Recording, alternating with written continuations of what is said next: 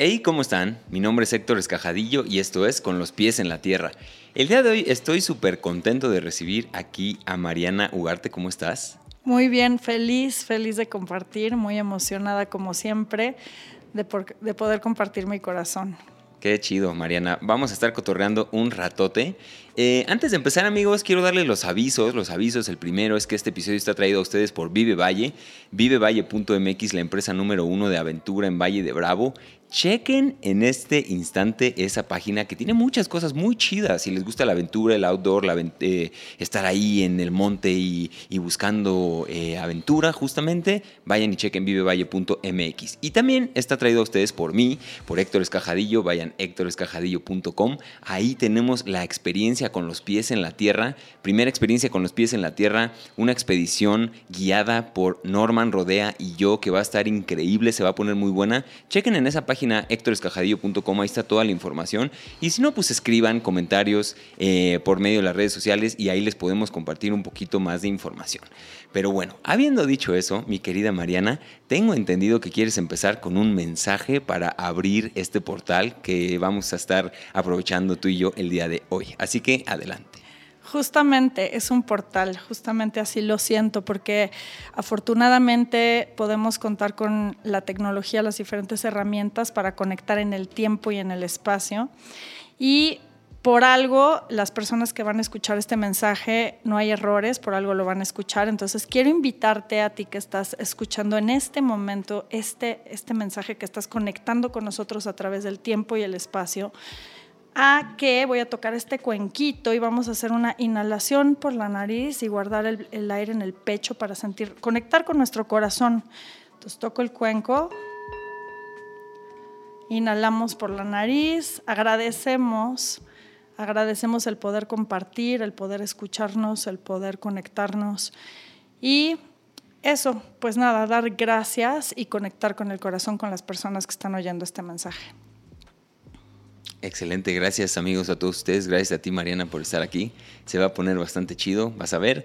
Y bueno, ahora sí, empezamos un poquito a meternos. ¿Cómo has estado? ¿Cómo, cómo? Ahorita eh, vamos a hablar de todo un poco, pero si tú eh, estuvieras eh, viendo la serie de tu vida, ¿cómo se llamaría este episodio en particular? ¿Qué título le pondrías a este episodio que estás viviendo ahorita en tu vida?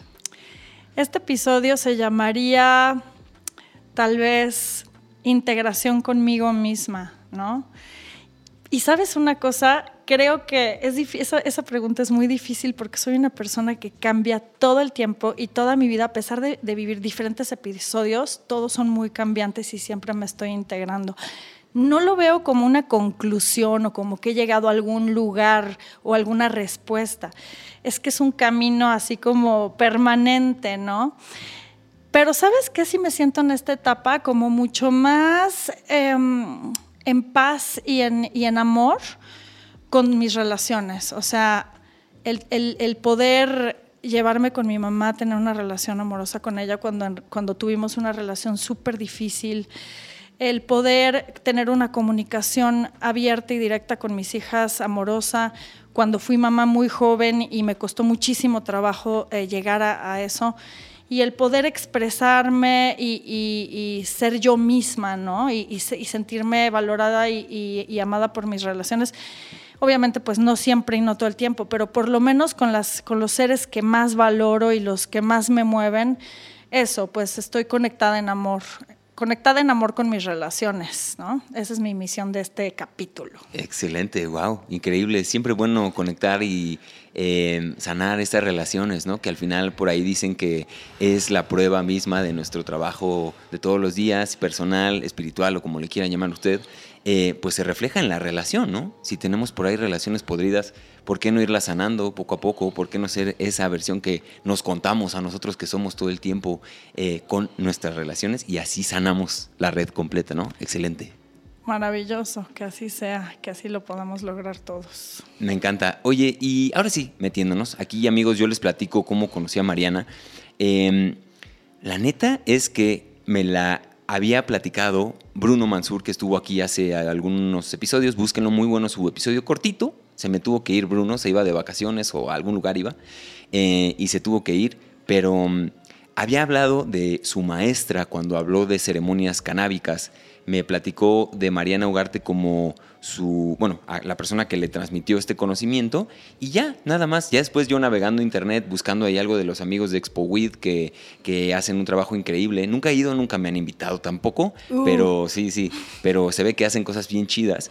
Y ahí encontré a Mariana y dije, bueno, vamos a tirarle un mensajito. Ya después encontramos que había gente como así en común y bueno, de ahí la conozco, pero fuera de ahí es un poco una incógnita esta persona que tengo enfrente, así que te voy a ceder el espacio para que te presentes tú, como lo haces quizá en una reunión.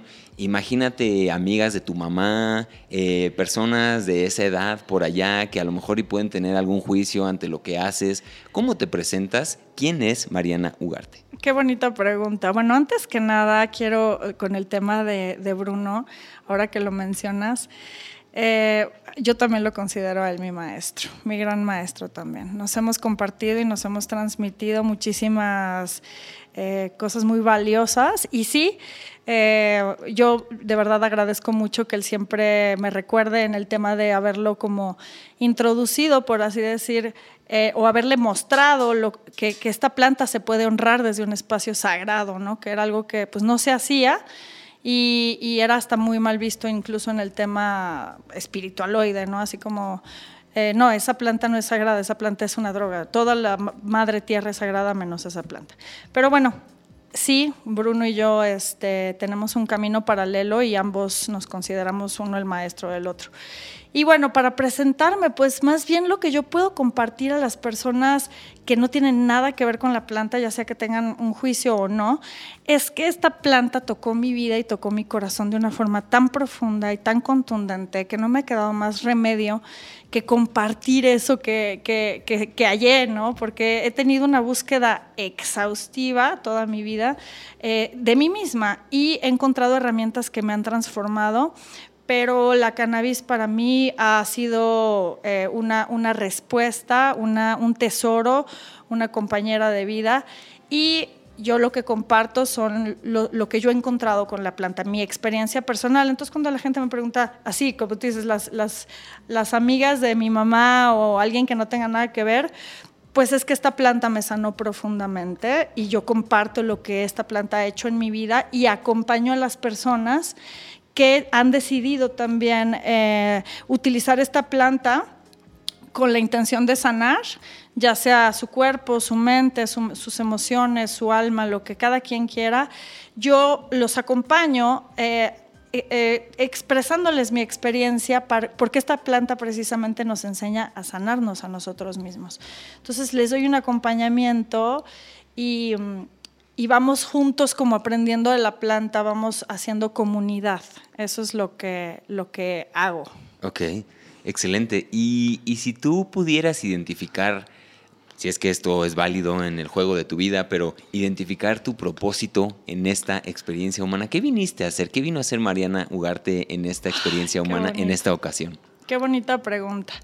Pues fíjate que yo siento que yo elegí encarnar sí me queda claro que yo lo decidí. O sea, a mí sí me queda claro que yo vine. Luego me arrepiento. O sea, luego digo, ¿qué estabas pensando? Pero de que me queda claro, me queda claro. Que sabía de que se iba a tratar en su totalidad, no. Pero mi intención al venir, creo que es la misma intención que tengo al vivir, que es dar, darlo todo, ¿no? Darlo todo de mí y quedarme con eso, porque los errores siempre los voy a cometer, como todos, esa es una constante. O sea, de que la voy a cagar, la voy a cagar. Entonces, lo que yo, lo que yo quiero es entregar todo mi corazón para, para para llevarme por lo menos eso, haber, haber um, hecho un, un, un, una obra de arte, al menos para mí, ¿no? de entrega hacia la vida. Me quiero entregar a la vida, esa es mi misión, es entregarme a la vida.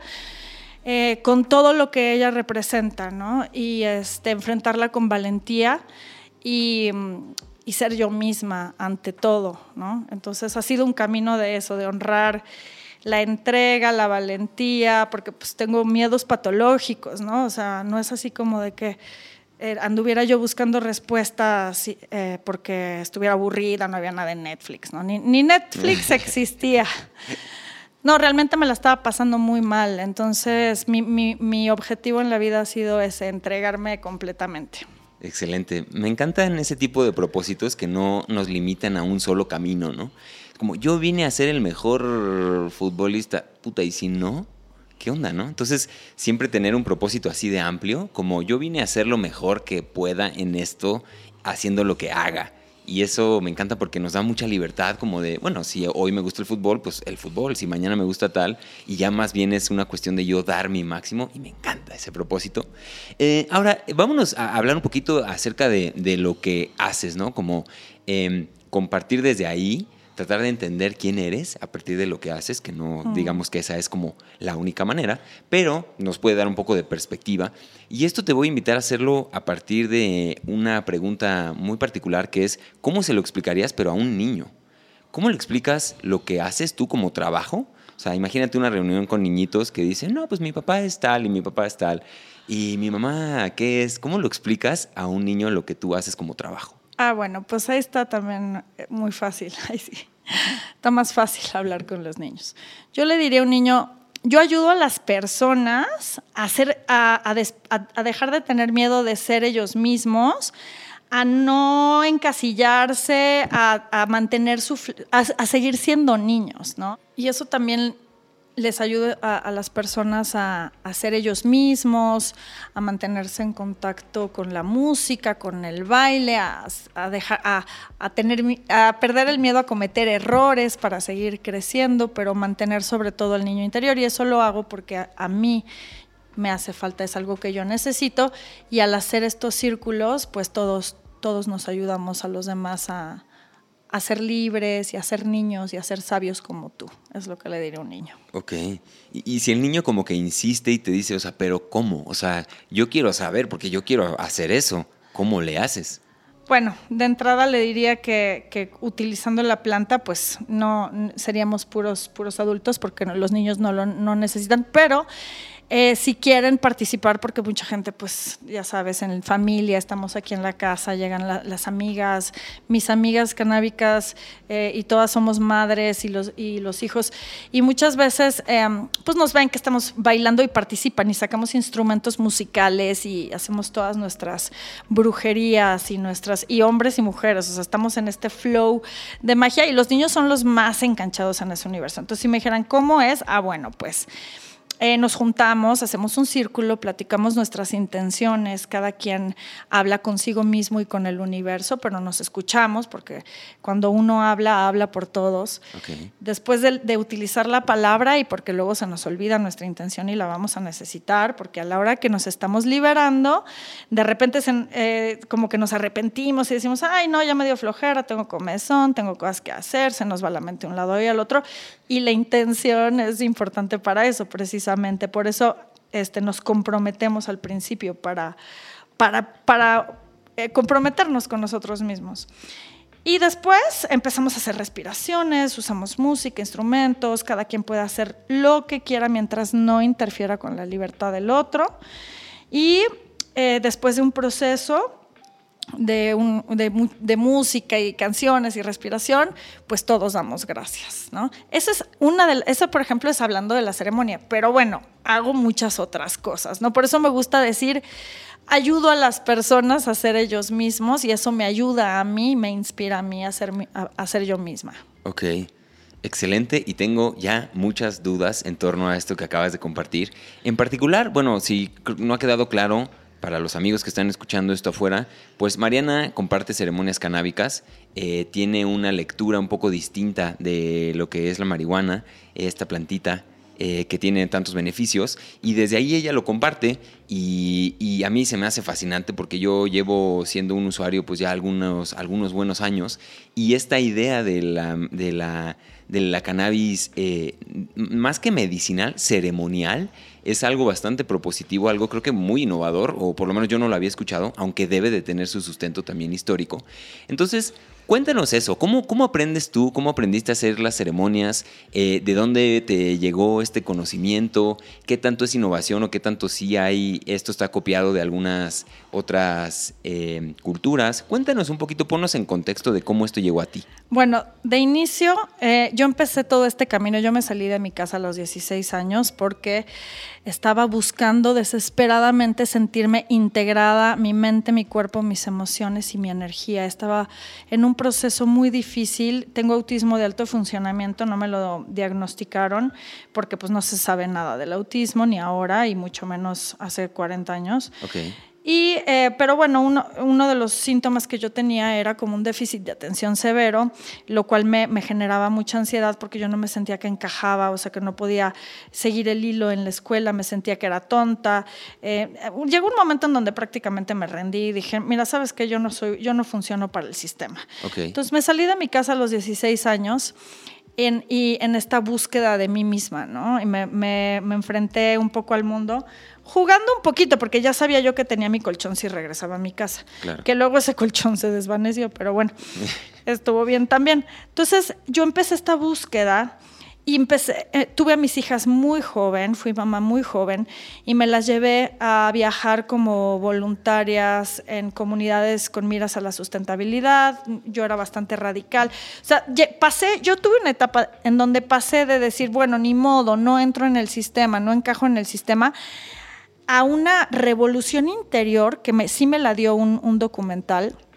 Yo estaba viviendo de playa, en Playa del Carmen, yo soy pintora, pintaba y estaban mis hijas de por sí, ya era bastante como hippie, fuera del sistema, pero vi un documental que se llama Zeitgeist Addendum, que bueno, lo vemos ahora y no es, no es el hilo negro, pero en ese momento para mí fue una gran revelación.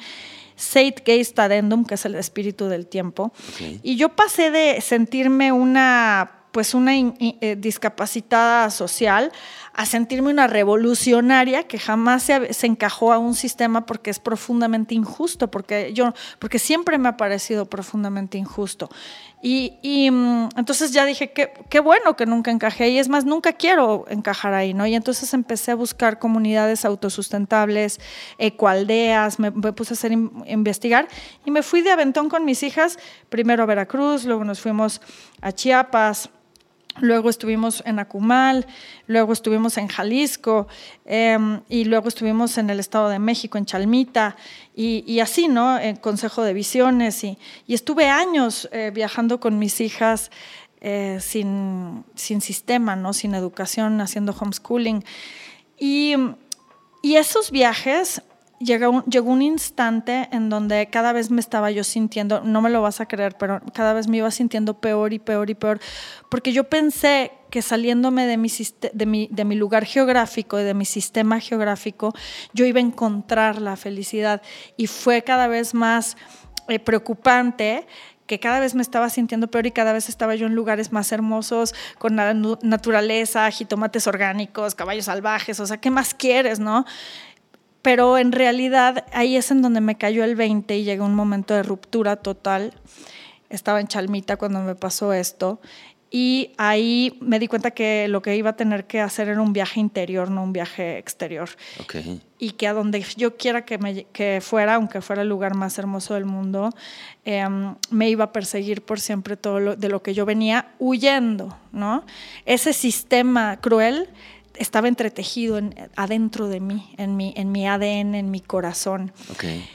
Entonces, uf, me, me, me, le reclamé muchísimo al universo, a Dios o como cada quien le quiera llamar, porque ya, ya yo me sentía muy culpable de estarme sintiendo mal, mis hijas, este, pues desafortunadamente los hijos acaban siendo receptores del dolor de sus padres y yo pues, lo último que quería era seguir ¿no? lastimando a mis hijas. Entonces me, me, eché un reclamo bastante poderoso con, con, mi poder superior o el universo, como yo lo veo Dios, y le dije, titi, titi, titi, ¿no? O sea, le dije, mira, si lo que yo tengo no tiene remedio, pues qué poca madre, ¿no?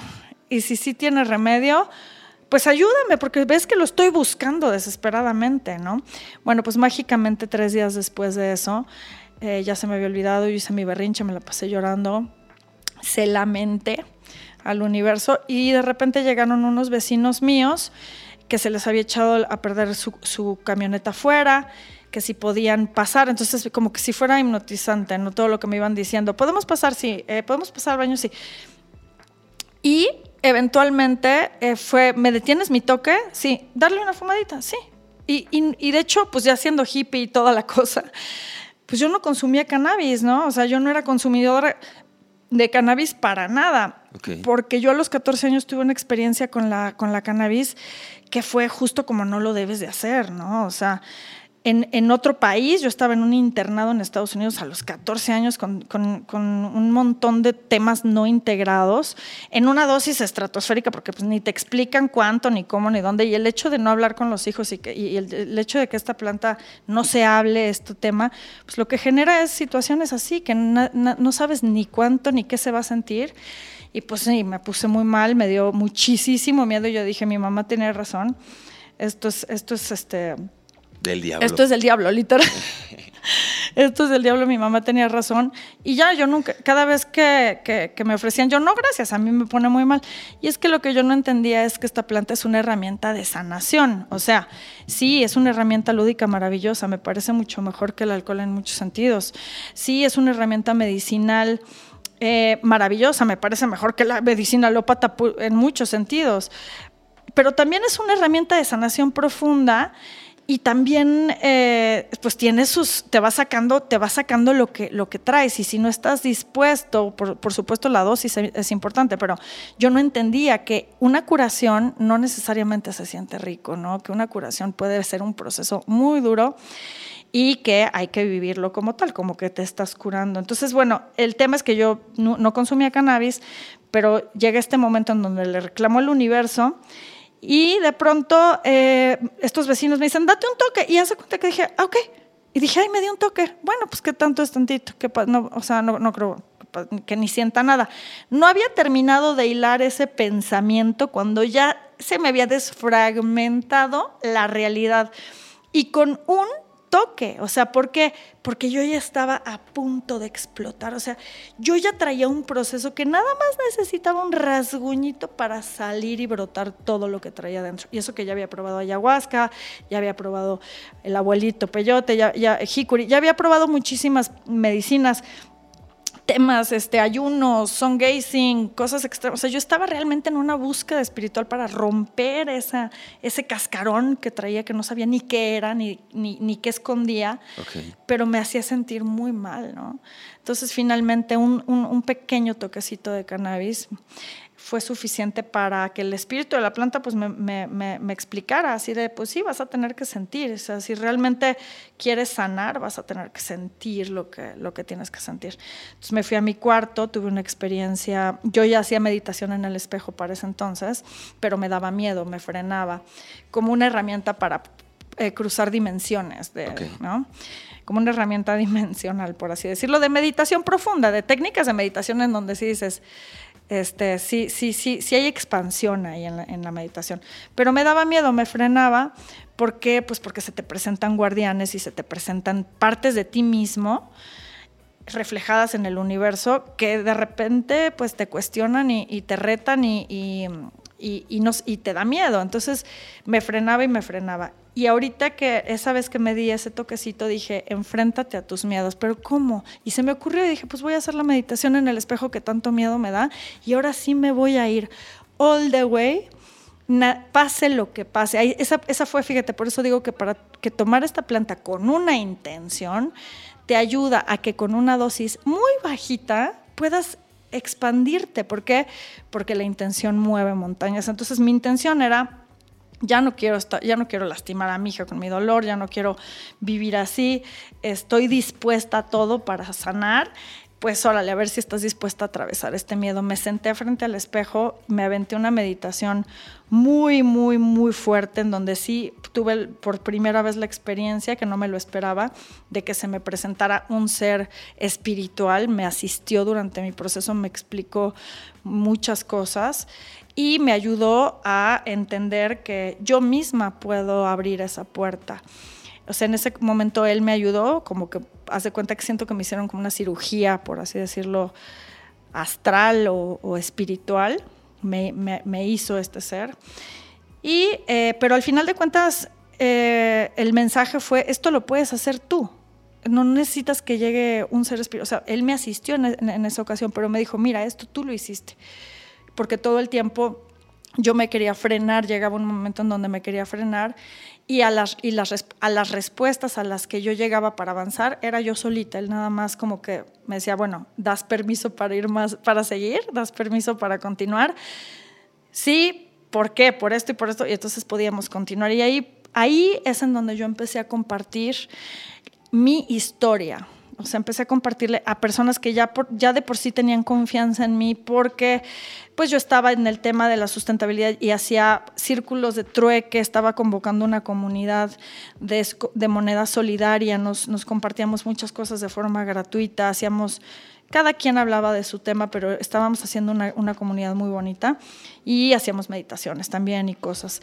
Entonces, cuando empecé a descubrir lo que, lo que me pasó, se lo empecé a platicar a las personas que de por sí ya confiaban en mí y entonces ellos, que de por sí muchos de ellos ya, ya consagraban con la planta, por decirle de alguna manera, ya eran consumidores y también habían visto como ese aspecto que los había llevado en algunas ocasiones a lugares como, como muy profundos y quisieron explorarlo a través de eso, acompañarnos, ¿no? Aquí yo no sano a nadie, yo no le doy medicina a nadie. Cada quien toma la medicina y cada quien se sana a sí mismo a través de contactar con la madre tierra. Y lo único que yo hago es decirles, yo me enteré de que yo puedo sanarme a mí misma. Una de las herramientas que utilizo es, es la respiración, también eh, la planta y si la gente lo quiere vivir, pues les enseño a que ellos solos son los que hacen el proceso de autosanación. Ok. Oye, y en cuanto al procedimiento de esta que ya se convirtió después en una ceremonia, ¿no? Ya le fuiste agregando elementos y se fue convirtiendo.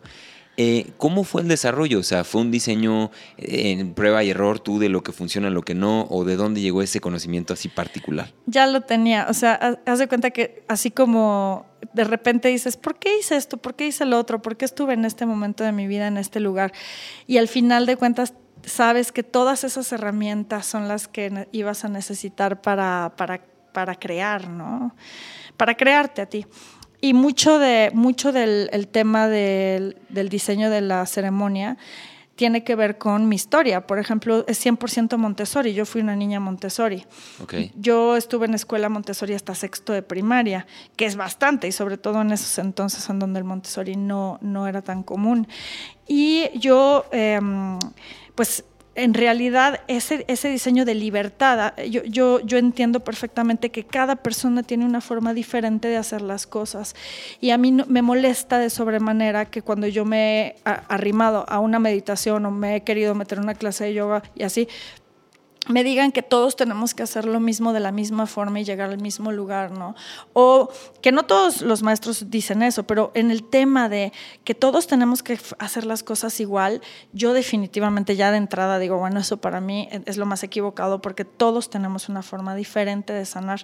Entonces, el diseño es muy Montessori, cada quien es libre, de, de hecho es una exploración y el sistema Montessori es una exploración de tu entorno y de ti mismo. Entonces, el sistema Montessori es muy entretejido con el diseño eh, renacer, que se llama la ceremonia del renacer del fénix. Otro de los elementos que, se, que fue el tema de los 12 pasos, porque en mi familia hay codependientes, personas con adicción, personas en Alanón, personas con eh, temas como que han utilizado los 12 pasos para eh, como terapia, ¿no? Y a mí me parecen, los 12 pasos me parecen de las filosofías más maravillosas y extraordinarias.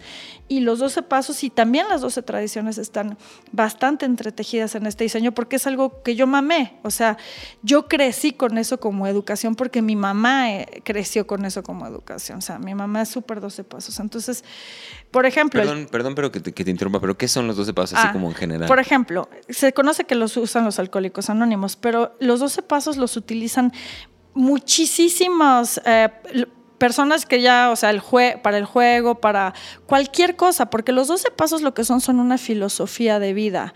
Uno de aceptación, dos de reconocimiento de, un o sea, poder superior, tres de, de, confiar en ese poder superior, que puede ser la madre tierra, puede ser el universo, puede ser el amor, puede ser lo que tú quieras, ¿no?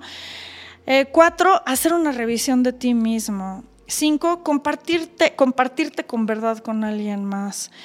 Em, seis, aceptar tus, tus, defectos de carácter. O sea, eso se puede aplicar para remediar prácticamente lo que quieras. Son, de hecho, está tomado de, filosofías del mundo y, funciona para cualquier cosa. No, los 12 pasos no son para borrachos. O sea, los alcohólicos son de verdad el, claro ejemplo, son una maravilla de seres que son el claro ejemplo, los alcohólicos que aplican los 12 pasos y, salen adelante, son el claro ejemplo de que los 12 pasos tienen mucho poder. Pero no son exclusivos de, les digo los borrachos con cariño, ¿eh? no son exclusivos de los alcohólicos anónimos, se pueden aplicar para lo que sea. Y las 12 tradiciones también son una filosofía, por ejemplo, el servicio, o sea, en el, en el renacer me encanta que llega gente y, inmediatamente los pongo a hacer algo, ¿no? En lo que esperan. Y más que, más que sentir que estoy abusando de su tiempo, se sienten útiles y de entrada eso ya es una medicina porque mucha gente llega deprimida, mucha gente llega triste, mucha gente llega que se siente que no, pertenece en su casa, no pertenece en su trabajo, no pertenece en su grupo social y de repente se sintió útil, ¿no? Y, y, y eso es una gran medicina que me enseñaron también los 12 pasos y las 12 tradiciones, que, que, la mejor medicina es ayudar a alguien más. Entonces, eso está muy metido en el diseño del renacer. Tú, al estar presente, estás dando un gran servicio y, se los dejo claro. Al principio les digo, o sea, sin ti esto no, no, no, no es posible, no va a ser posible y eres necesario. Aquí no es de que unos van a dar y otros van a recibir. No, todos venimos a dar y recibir, ¿no? Entonces, el servicio, los 12 pasos también fueron, fueron parte. Por otro lado, Stanislav, Stanislav Grof, en algún momento de mi, de mi camino, también fue una, gran influencia con el tema de la respiración, porque pues estaba yo en este diseño em, ya practicándolo conmigo misma y muchas personas me decían, oye, ¿me acompañas en mi proceso? Claro, claro, vamos. Y era, y yo, yo las hacía las veces de este ser espiritual que, que, que, me impulsaba a confiar en mí nada más, ¿no? Y entonces en estos acompañamientos, pero no podía ser todavía un tema grupal, porque era algo, algo tan personal, tan individual, que no, no, había manera de hacerlo grupal. Y en una de las pláticas que di acerca de este proceso, porque daba yo pláticas en ese entonces gratuitas, ¿no? Para que las personas que quisieran, y no, no necesariamente con el tema canábico, o sea, la plática era, tú puedes sanarte a ti mismo, ¿no? ¿Cómo? Pues con herramientas, con intención, con para empezar, el hecho de saber que uno se puede sanar a sí mismo, pues ya es una gran noticia, ya, lo vuelve más posible, ¿no? Y compartía las herramientas que en mi caso me han ayudado, pero cada quien es libre de encontrar las suyas. Y en una de esas conferencias un maestro de Reiki de España se me acercó y me dijo, Mariana, con la respiración holotrópica lo que tú estás diciendo se puede hacer en grupo. Y, y, y generalmente muchas, muchas personas nos dicen muchas cosas, pero me acababan de regalar un libro, un gran amigo, me acababa de regalar un libro que me dijo, esto lo tienes que leer tú. Y no soy mucho de leer, soy más como de viajar. pero este, lo empecé a leer y era Stanislav Grof. Caso, eh, él, él, creó la respiración holotrópica, porque la respiración ya existía desde los africanos, desde mucho antes, y también el tema ritual canábico viene existiendo desde milenios, ¿no? Siempre ha sido considerada una planta medicinal, lúdica, maravillosa herramienta industrial también, o sea, para textiles es una maravilla, y también ritual, ¿no? Igual que hoy en día viene despertando en todos esos aspectos. Entonces, em, se me hizo muy interesante que me mencionaran a Stanislav Grof, que es este psicólogo y psiquiatra que en los años 60 se empezó a experimentar con el LSD. Eh, porque bueno, pues era una sustancia nueva y como los científicos pues todo el tiempo están experimentando con sustancias nuevas. Pero obviamente como era nuevo, pues una sustancia nueva por ley no le permitían em, hacer más de tres sesiones con las personas y no podían ser cualquier persona, sino personas que ya no tuvieran, que ya en los hospitales psiquiátricos no hubieran respondido a los tratamientos habituales. Y tiene todo un libro de cómo en tres sesiones a personas en, estado ya desahuciado psiquiátrico los integraba con, dosis masivas del LSD. Obviamente, pues es un maestro que mapeó la conciencia humana, los arquetipos, es un, geniazo, ¿no? Pero él, trabajando con LSD y trabajando con un montón de cosas bastante fuertes, dice que la herramienta más poderosa que ha encontrado es la respiración. Entonces, eh, no, ese libro no habla en particular de la respiración holotrópica, pero de repente me dicen en este curso, oye, la respiración holotrópica está en Slav Grof, entonces me clavé. Y yo que soy autodidacta y muy clavada con este tema del autismo, pues no me despegué ni un segundo, este, como cuando te clavas con una serie y no paras en así, pero por mucho tiempo. Estudiando la respiración holotrópica, ¿no? Y practicándola y haciendo mis experimentos en mi cama, Em, respirando, ¿no? y es algo que yo le digo a las personas, esto nos pertenece, la respiración nos pertenece. Esos cursos que te quieren vender de que solamente si te certificas en este curso vas a poder hacer respiración cha-cha-cha. Oye, espérate, pues si la respiración es mía, ¿no? O sea, es como si te, tuvieras que tomar una certificación para ejercer tu sexualidad, ¿no? O sea, son, son, son, son herramientas que sí podemos tomar estos cursos para eh, empaparnos y empoderarnos y conocer las, las potencialidades de nuestros, de nuestros grandes poderes, pero no para decir, no, pues es que, ¿cómo voy a hacer respiración? Eh, ¿Cómo voy a ponerme hiperventilar si, si, si yo no sé nada? ¿no? Entonces eso, eh, yo empecé sola a, hiperventilar y, es algo que todos podemos hacer. De hecho, te puedes meter a YouTube a buscar este, videos de gente que se graba hiperventilando por algunos minutos. Te puedes poner una música de cinco minutos, ver qué pasa si hiperventilas por cinco minutos. Y entonces, bueno, incorporé, me enamoré. Por supuesto que cuando yo descubrí la, hiperventilación fue como si me hubieran descubierto un gadget en mi, o sea, es como si en tu celular de repente descubres que tienes una aplicación que te hace volar, o sea, dice, ¿cómo es posible que, yo no hice esto desde hace 20 mil años, no? Y los animales lo hacen, hiperventilan, y, y de hecho yo de chiquita y hasta los niños un poco lo hacen, ¿no? Y yo con el tema del autismo, que siempre me tengo que estar como moviendo y como como, como haciendo cosas, de repente de chiquita hiperventilaba, ¿no? A ver qué pasaba. O de forma natural. Entonces, eso, incorporé la, la, la, respiración, como mucho con el, con el espíritu holotrópico de la libertad, pero mezclado junto con todo el otro diseño. Y eh, pues elementos como, por ejemplo, eh, ya después un poquito más mágicos porque la misma experiencia mística, los, mundos astrales te van enseñando, entonces empiezas a, entender cómo funciona la energía, entonces ya simplemente como em, eh, bendecir el espacio, pedir, pedir a nuestros guías que nos acompañen, honrar, agradecer, ese tipo de herramientas que también nos permiten a todos, pase lo que pase, siempre tener em, pues un, viaje, un viaje bonito, ¿no? Aunque te la hayas pasado muy mal, porque en realidad agradecer es, es, alquímico. O sea, si tú das gracias, conviertes todo en, oro, ¿no? Pase lo que pase, lo puedes convertir en oro. Entonces eso, ya, ya, aspectos como más mágicos que se, se, nos van revelando conforme vamos estando mucho tiempo en esos lugares como expandidos de conciencia. Y, este, y vamos aprendiendo a, a bendecir las cosas y y, tal, y, la comunidad, ¿no? la tribu. Siempre se les invita a las personas en la experiencia a eh, sentirse libres de, hacer, de tocar algún instrumento. Hay un altar Montessori y cada quien puede agarrar lo que quiere. Es una experiencia muy, muy fuerte en el sentido de que estamos hiperventilando, pero siempre nos damos como de repente un break cada quien para quitarnos la, venda de los ojos, que es sugerida, y conectar con el, con el altar, conectar con los demás. No, se, no, es, no es un espacio en el que hablemos, pero es se vuelve bastante telepático. Pero bueno, esa es la ceremonia profunda. También hay otros diseños en donde las personas que, andan buscando tribu, que, de repente, por un tema más terapéutico, es que todo es...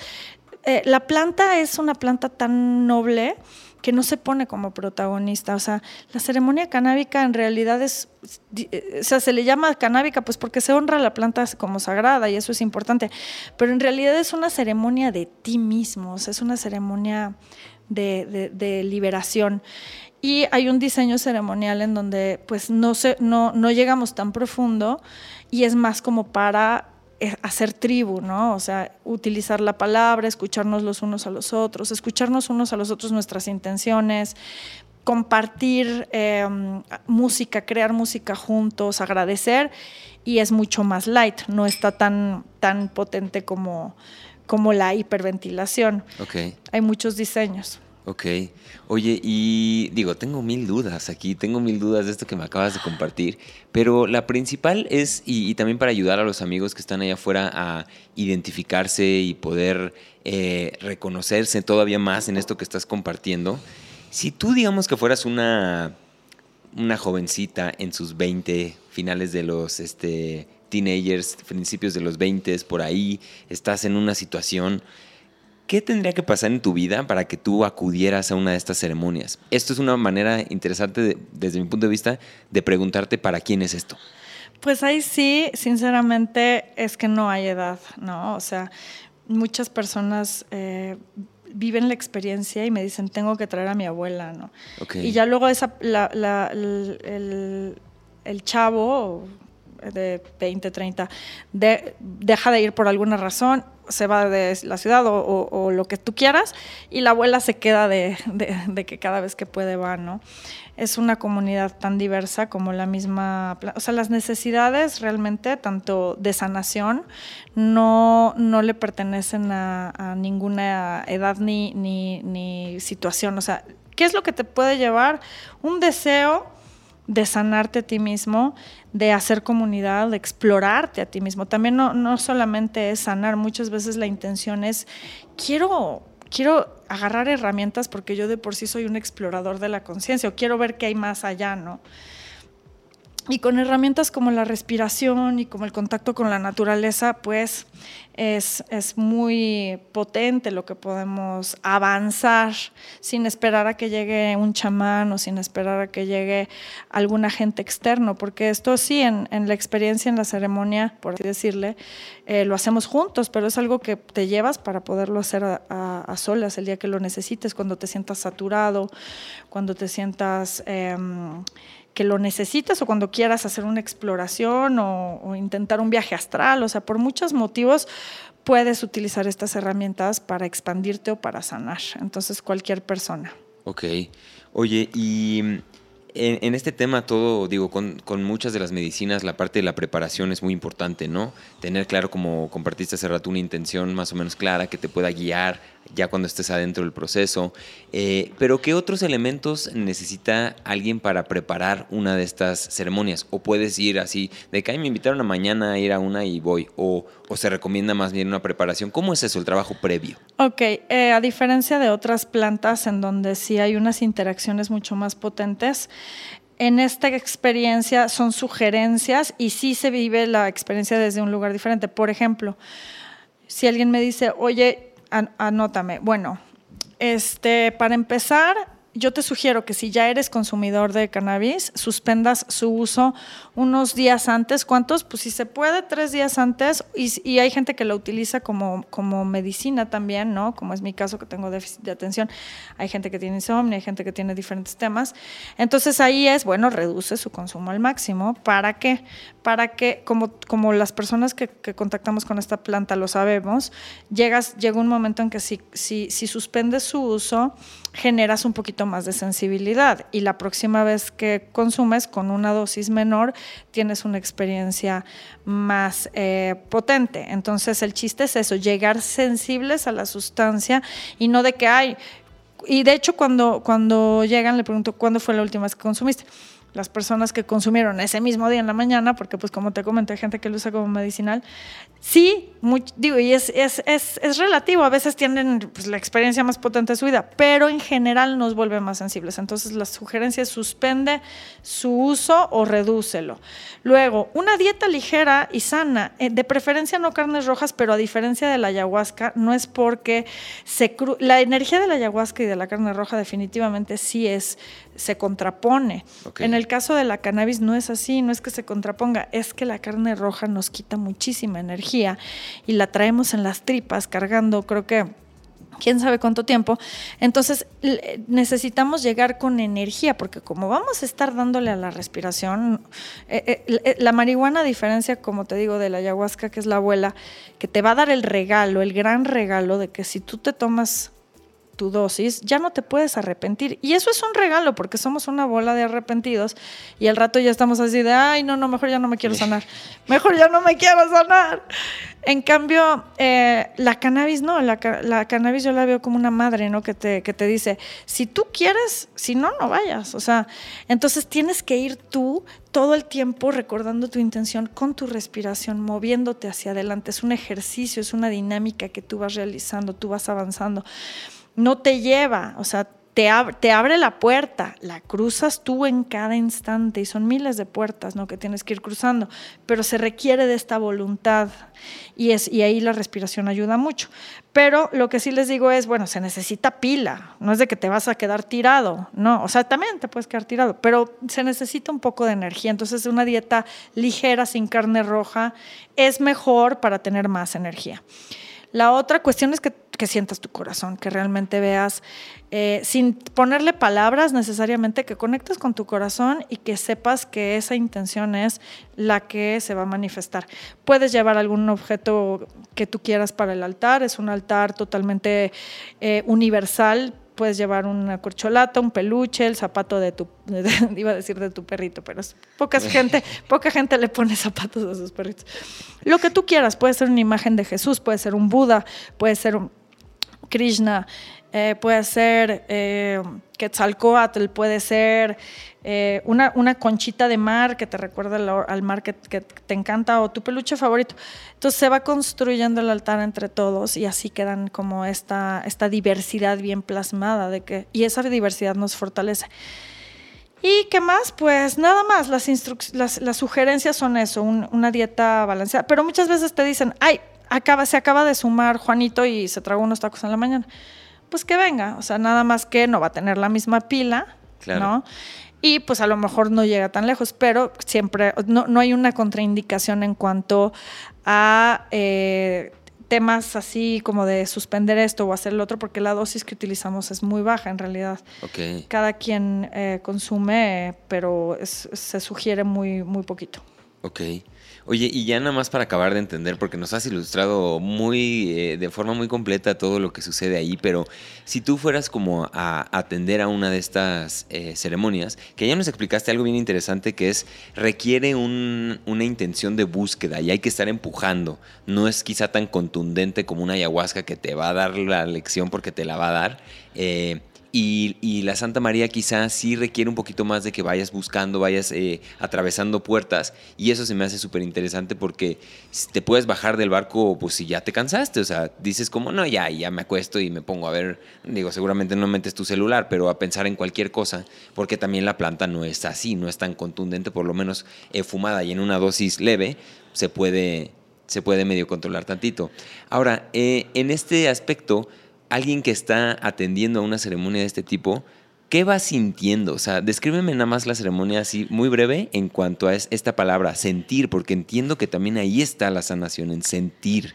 ¿Cómo es lo que va sintiendo alguien que asiste a una ceremonia? Bueno, pues para empezar, el tema de, qué tan contundente es, ahí sí, sí te quiero corregir porque puede llegar a ser e-, extremadamente igual o más potente que las experiencias más potentes que hayas tenido con otras plantas. De acuerdo. En cuestión de, y con una dosis muy pequeña, es, increíble, o sea, realmente es increíble lo que, lo que tu respiración puede hacer. Entonces, en una cuestión de 7, 8 minutos, ya puedes estar eh, eh, detonando tu propio DMT, que, que es, es, especial porque aparte es el tuyo, ¿no?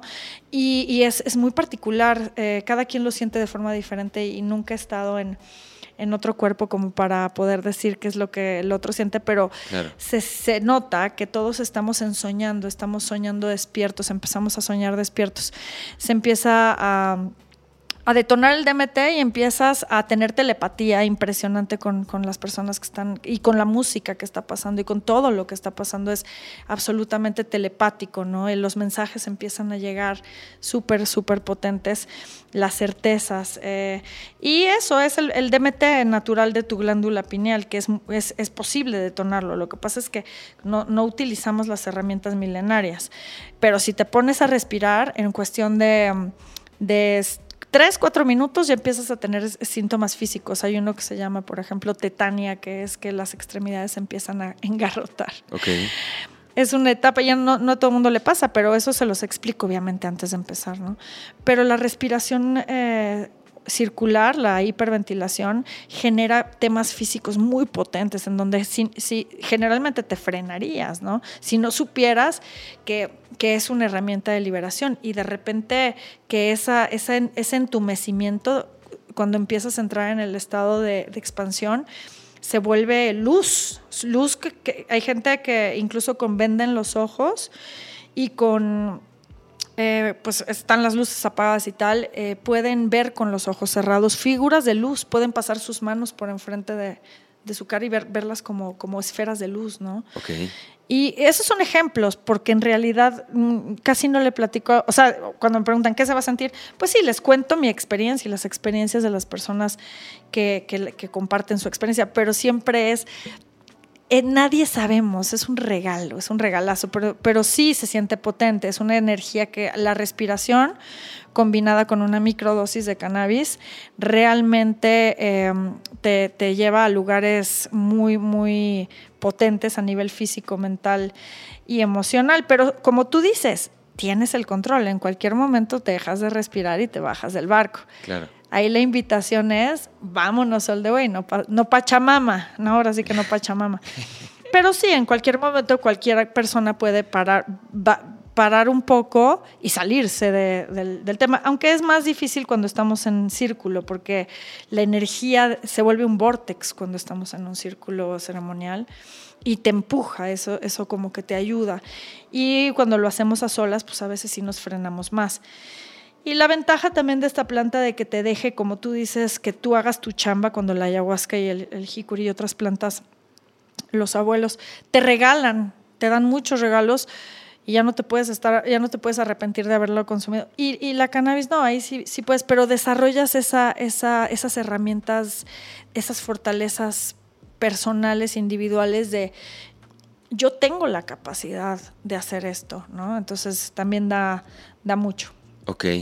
Oye, y aquí para, para alguien eh, quizá escéptico otra vez, se me hace muy interesante plantearlo como pensando en ellos, en esta gente que ni siquiera ve los datos y ya niega algo, por ejemplo, como yo interpreto un escéptico.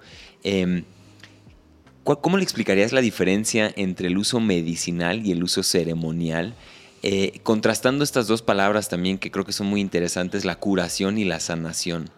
Eh, te tiro así el trip un poquito como para que te des, eh, pero explícanoslo así, con, con, no manzanitas porque ya no es un niño, sino un escéptico, un adulto que no cree en esto. Pues se me ha acercado muchas personas escépticas, adultos sobre todo, Um, sí, como si yo no fuera un adulto.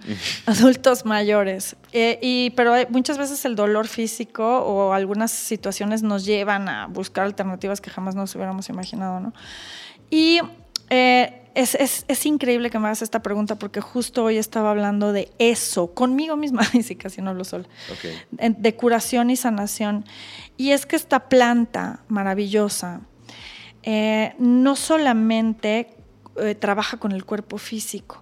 ¿Por qué? ¿Por qué estamos seguros de eso? Porque, porque, porque muchas personas que se acercan a esta planta porque tienen artritis o, o porque tienen migraña o porque llevan meses y meses o hasta años sin dormir bien y están ya en estados de desesperación total, nada les ha funcionado y empiezan a, tomar eh, la planta por, fines medicinales. Em, obviamente en su, en, su, espectro completo, no estamos hablando del THC, del CBD que está aislado, por aspectos medicinales, pero en donde el CBD ya no alcanza a cubrir esas, esos temas físicos, donde ya es y se acercan al, consumo del THC, muchos se automedican eh, y, y, se acercan a la cannabis por, por tema de sanación física y comparten que empiezan a poder perdonar, ¿no? A, llorar, cosas que no habían llorado hace mucho tiempo, a, tener deseo sexual, eh, a tener, em, poder ser capaz de, morirse de la risa, de, llegar a conclusiones del pasado y, hacer una llamada que no habían hecho hace 10, 15 años y, hacer las paces con alguien que, eso es lo que los tenía atoradas las rodillas o atorada la columna o, sin poder dormir y no nos habíamos dado cuenta. Es una planta que no solamente... De hecho, la, a, diferencia de la medicina alópata, que muchas veces lo que hace es precisamente maquillar los síntomas para darte una mejor calidad de vida, pero el de origen, el, desajuste sigue atrás, ¿no? ¿Cuál es el origen de ese desajuste? Pues nadie lo sabe, somos, somos un misterio, o sea, la ciencia investiga, investiga y al final de cuentas la vida es un misterio.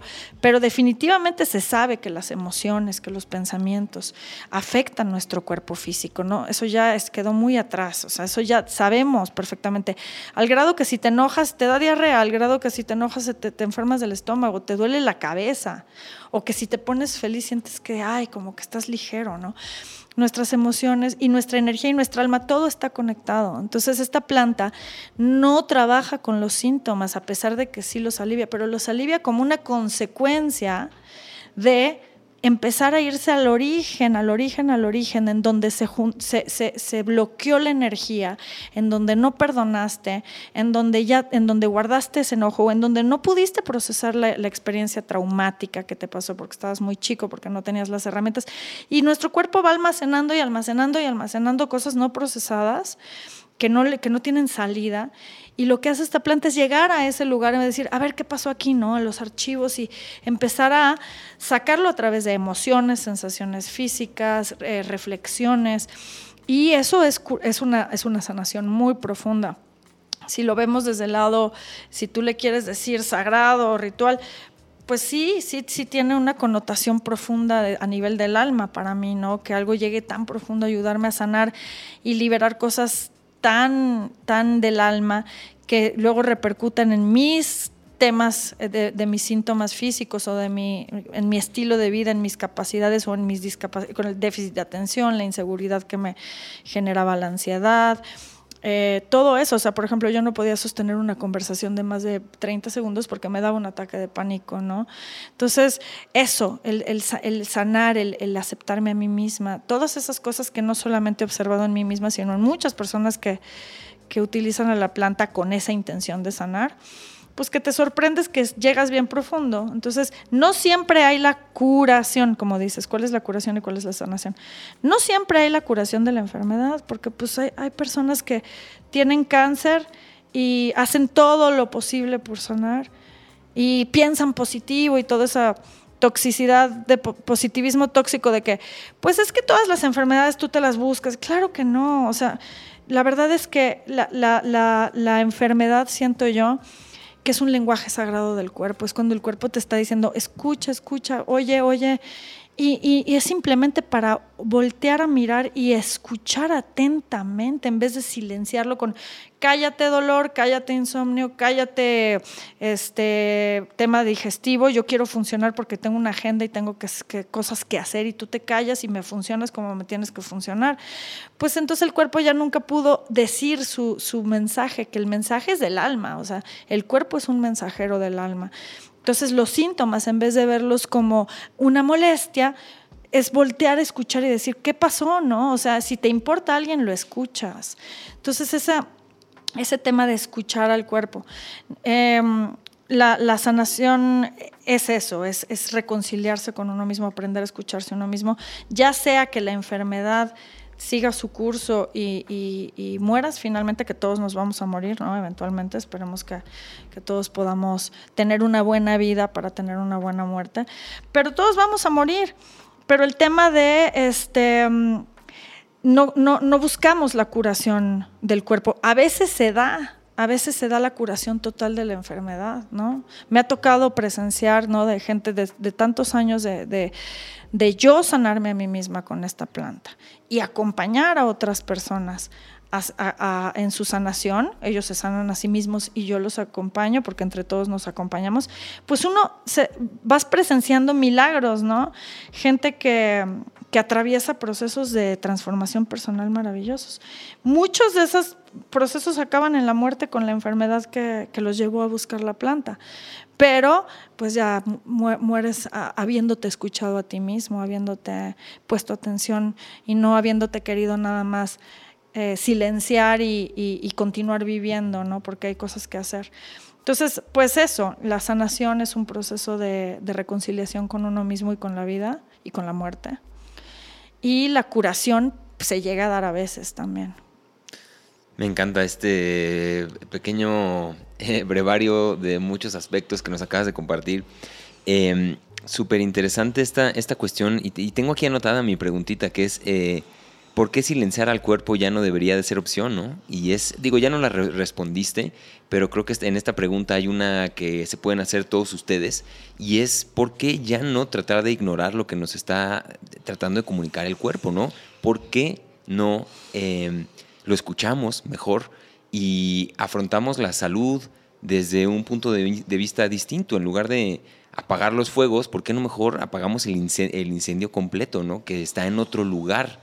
Eh, y esto que compartes que me encanta también del tema de la muerte, al final yo creo que sí hay un elemento súper poderoso en cuanto a qué también vamos a poder enfrentarla, porque amigos, esa eh, no la podemos evitar de ninguna forma. Entonces, si vivimos evitando enfermedades, dolores de cabeza, dolores de panza, este, agruras, este, todas estas cosas, si vivimos evitándolas y apagando esos fueguitos, pues va a llegar una que se llama muerte y esa no se puede apagar. Entonces, creo que vale mucho la pena poder... Eh, crearnos por lo menos una narrativa que nos permita llegar ahí con mucho honor y, alegría, ¿no? Al final, eh, pues va a doler y vamos a llorar y el duelo es el duelo y también eso es parte de la salud mental, vivir las experiencias y las emociones negativas, entre comillas, porque no hay emociones negativas. Y simplemente toca enfrentarlo, ¿no? Y nos pondremos tristes, pero hacerlo de una manera... Eh, pues valiente, ¿no? y asumiendo que eso nos va a llegar algún día. Wow, qué bonito. Es que parece mentira, pero todo lo que estamos tocando ahorita es, es, el proceso que y de lo que estaba yo hablando en la mañana, ¿no? Entonces, pues no hay, no hay equivocaciones. Definitivamente, si estás escuchando esto, era un mensaje para el fondo de tu corazón. Sí, me encanta esa frase, la escuché. Hubo un evento que se llamó Inmersia, no sé si fuiste. Al Inmersia fue una cosa, una activación así con focos y no sé qué. y la persona que te recibía te decía o sea, no estás aquí por casualidad. Y ya eso te mete en una culebra este, de la existencia muy densa y me encanta, me encanta eso, porque si sí, estás escuchando esto, estás viendo esto, pues de alguna forma el universo te lo puso enfrente y tú puedes decidir tomarlo como tal o puedes decidirlo como, ah, pues casualidad que me apareció este contenido y, lo estoy viendo y escuchando ahora. Súper interesante, Mariana. Eh, quiero yo preguntarte ahora eh, en tema de cómo migrar ¿no? a este uso digamos, eh, por, llamarlo de una manera pues, responsable, creo que, es, creo que es la palabra correcta. Eh, no quiero llamarla espiritual porque vaya usted a saber qué es lo espiritual, pero un uso responsable y en la responsabilidad está la sanación, porque esa es la responsabilidad más grande que tenemos. Y en un uso responsable, ¿cuál es el primer paso que puede tomar un usuario, digamos, que lo usa de manera lúdica, que no estamos diciendo que esté mal. Eh, em, y voy a hacer un paréntesis, híjole, es que ya nos soltamos, pero no estamos invitando aquí a nadie a hacer absolutamente nada. Usted es responsable de su propia vida. No estamos recomendando nada, solamente estamos compartiendo experiencias y desde ahí tratando de reducir los riesgos que todo esto implica, que también hay riesgos y vamos a hablar de ellos. Pero en este, en este tema de un usuario lúdico, ¿no?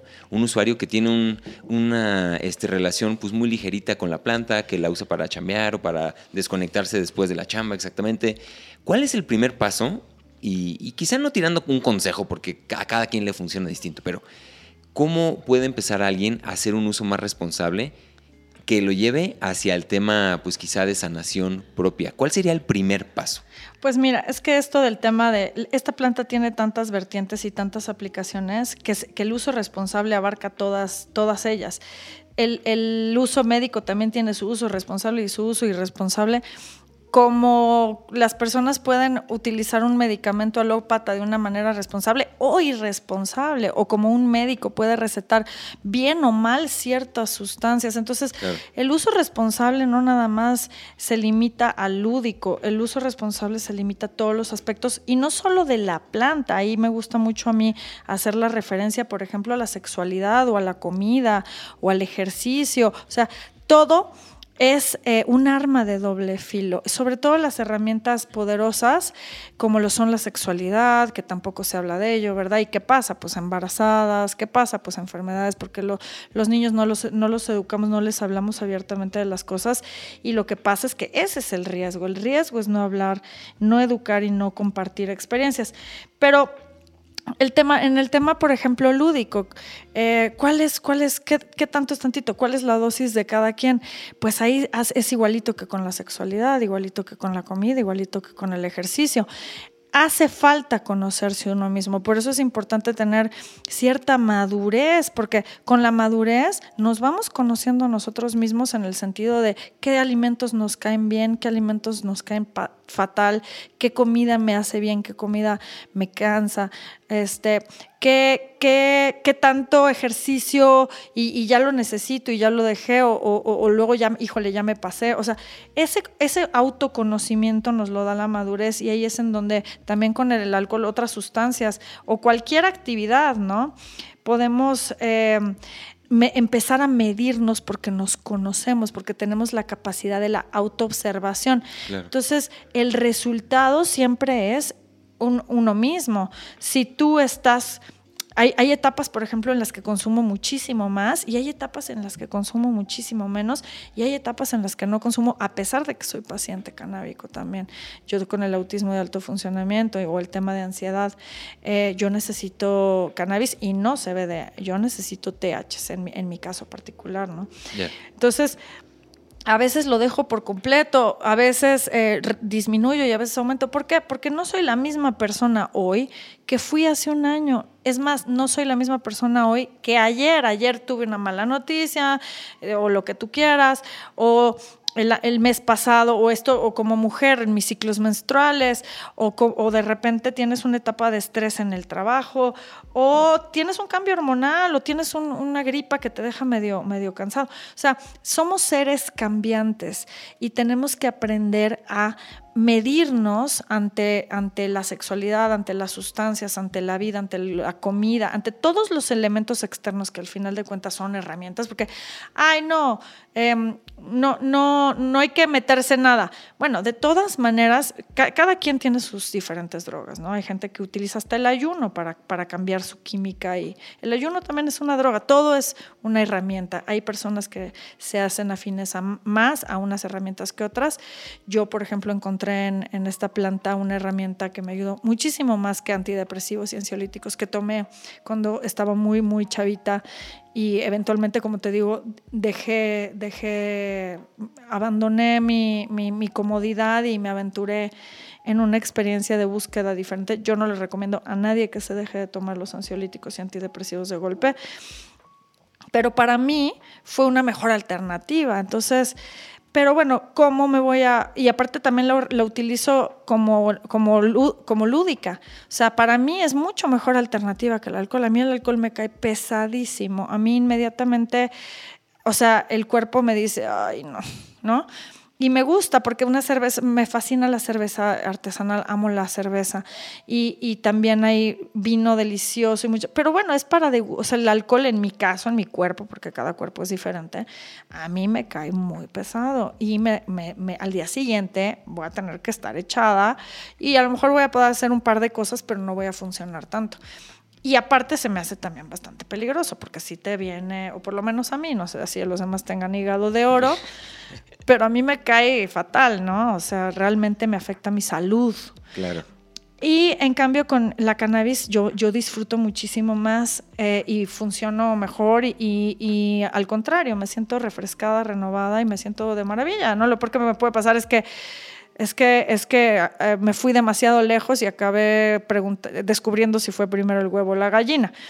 Pero no pasa de ahí para mí, ¿no? O sea, realmente, y eso, pues yo soy medida con mis dosis porque soy sensible.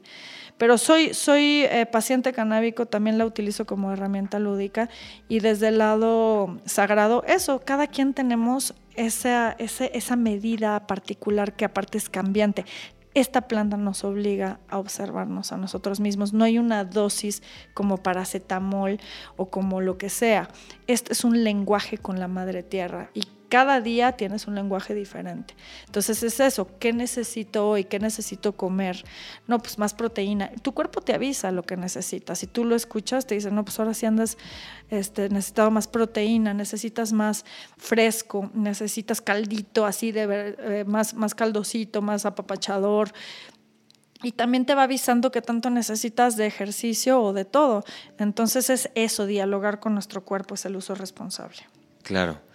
Me encanta esto que, planteas el, tema del, autoconocimiento, ¿no? Como herramienta para eso, que al final estemos en el en modo lúdico, estemos en, el modo que sea, arroja información, ¿no? Va arrojando información de uno mismo en el que nos observamos. Hace algunos meses un familiar estaba, estábamos fumando y de repente me dice como, es que me doy cuenta de que, de que estoy muy preocupado por lo que piensen de mí. Me estoy dando cuenta. Y yo, pues igual y así estás todo el tiempo, no nomás ahorita que fumaste un toquecito, ¿no? Y entonces ese tipo de realizaciones pues valen oro, o sea, no hay, no hay curso, bueno, por ahí hay cursos que también te llevan ahí, pero o sea, vale mucho, es, este tipo de realización es muy valiosa. Y es, es, importante hacerlo con los ojos abiertos para darnos cuenta de esto, porque también lo podemos ignorar y podemos decir, ay, estoy paranoico y ya porque las señales están todo el tiempo. Igual tampoco necesitamos el cannabis para encontrar estas señales en, la vida, ¿no? Y, desde ahí quiero hacerte esta otra pregunta, que es, ¿cómo, ¿cómo percibes tú que al final, bueno, creo que es un juicio, ¿no? Esto que voy a compartir, pero ¿cómo percibes a la gente que dice que es trampa? ¿Sabes? Que es trampa, por ejemplo, meditar. Eh, después de, de consumir cannabis, por ejemplo. Gente que, que niega que esto sea válido y más bien es, que dicen, no, es que el, poder personal sobre todas las cosas, ¿no? El chiste es que tú puedas llegar a esos lugares sin nada. Eh, ¿Qué opinas de esa, de, esa, cosmovisión? ¿Qué argumento, qué contraargumento le darías? Si es que estás de acuerdo o no, ¿qué opinas en que el uso del cannabis puede o no ser una trampa? Claro, que, claro que deberíamos todos ser capaces de llegar a esos lugares sin nada. Sin embargo, estamos en un mundo evidentemente eh, torcido, podrido, enfermo, cargando eh, temas de linaje muy, muy arraigado.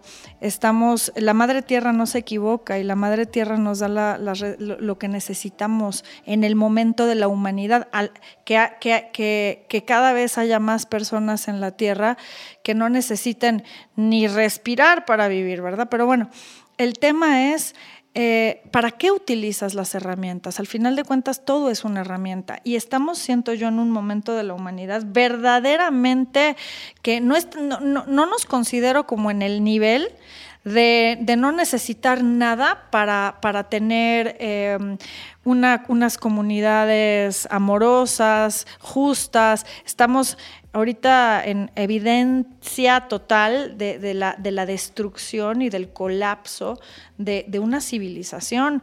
Eh, sumamente enferma. Entonces yo en lo personal he tenido que sacar eh, de, mi interior muchísima oscuridad y lo he hecho eh, con herramientas, sin herramientas, con ayuno, con meditación, sin plantas de poder, con ayahuasca. Pero ese es un viaje sumamente personal, lo que yo vaya encontrando y lo que la vida me vaya presentando. Entonces, eh, si, es, si, si alguien no, no, no quiere utilizar plantas porque siente que son trampa y prefiere utilizar otras herramientas para alterar su química, que también es a través de la alimentación o el ayuno o la meditación. Y sin combinarlo con nada más. Para empezar, yo no podría porque soy paciente canábico. Entonces yo te digo, para empezar, yo siempre que medito, o por lo menos en la mayoría de las veces, pues estoy puesta, estoy, estoy high. Ok. ¿Por qué? Pues porque yo, te, porque yo tomo la, la medicina de...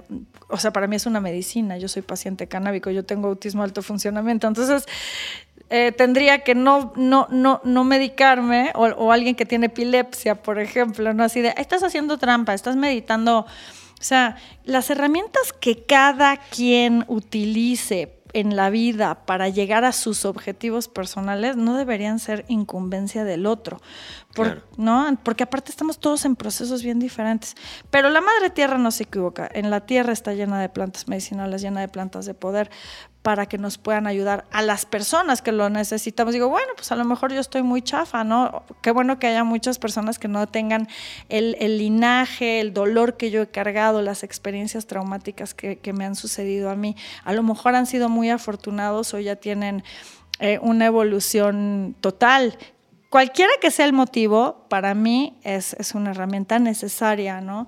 Y no solo es necesaria, ha sido una hermosa herramienta que ha sido mi maestra, mi compañera. Es como decirle, Cori, Cori, por siempre, ya no. O sea, es, es, es una, es una gran compañera de mi vida, ¿no? Claro. Eh, si, es, si es trampa o no, pues yo, yo, yo agradezco por, por la madre tierra que me ha dado esa herramienta. Le doy gracias nada más. Claro. Sí, no, es, eh, digo, para mí el argumento es muy parecido. O sea, ¿por qué dirías que no, no, es que ya comiste papaya, ya no puedes este, jugar fútbol? No, es trampa. O sea, es, es así, es así de, digo, lo acabo de exagerar quizá un poco, pero pues por ahí va. O sea, ¿por qué me, por qué me tendría que limitar?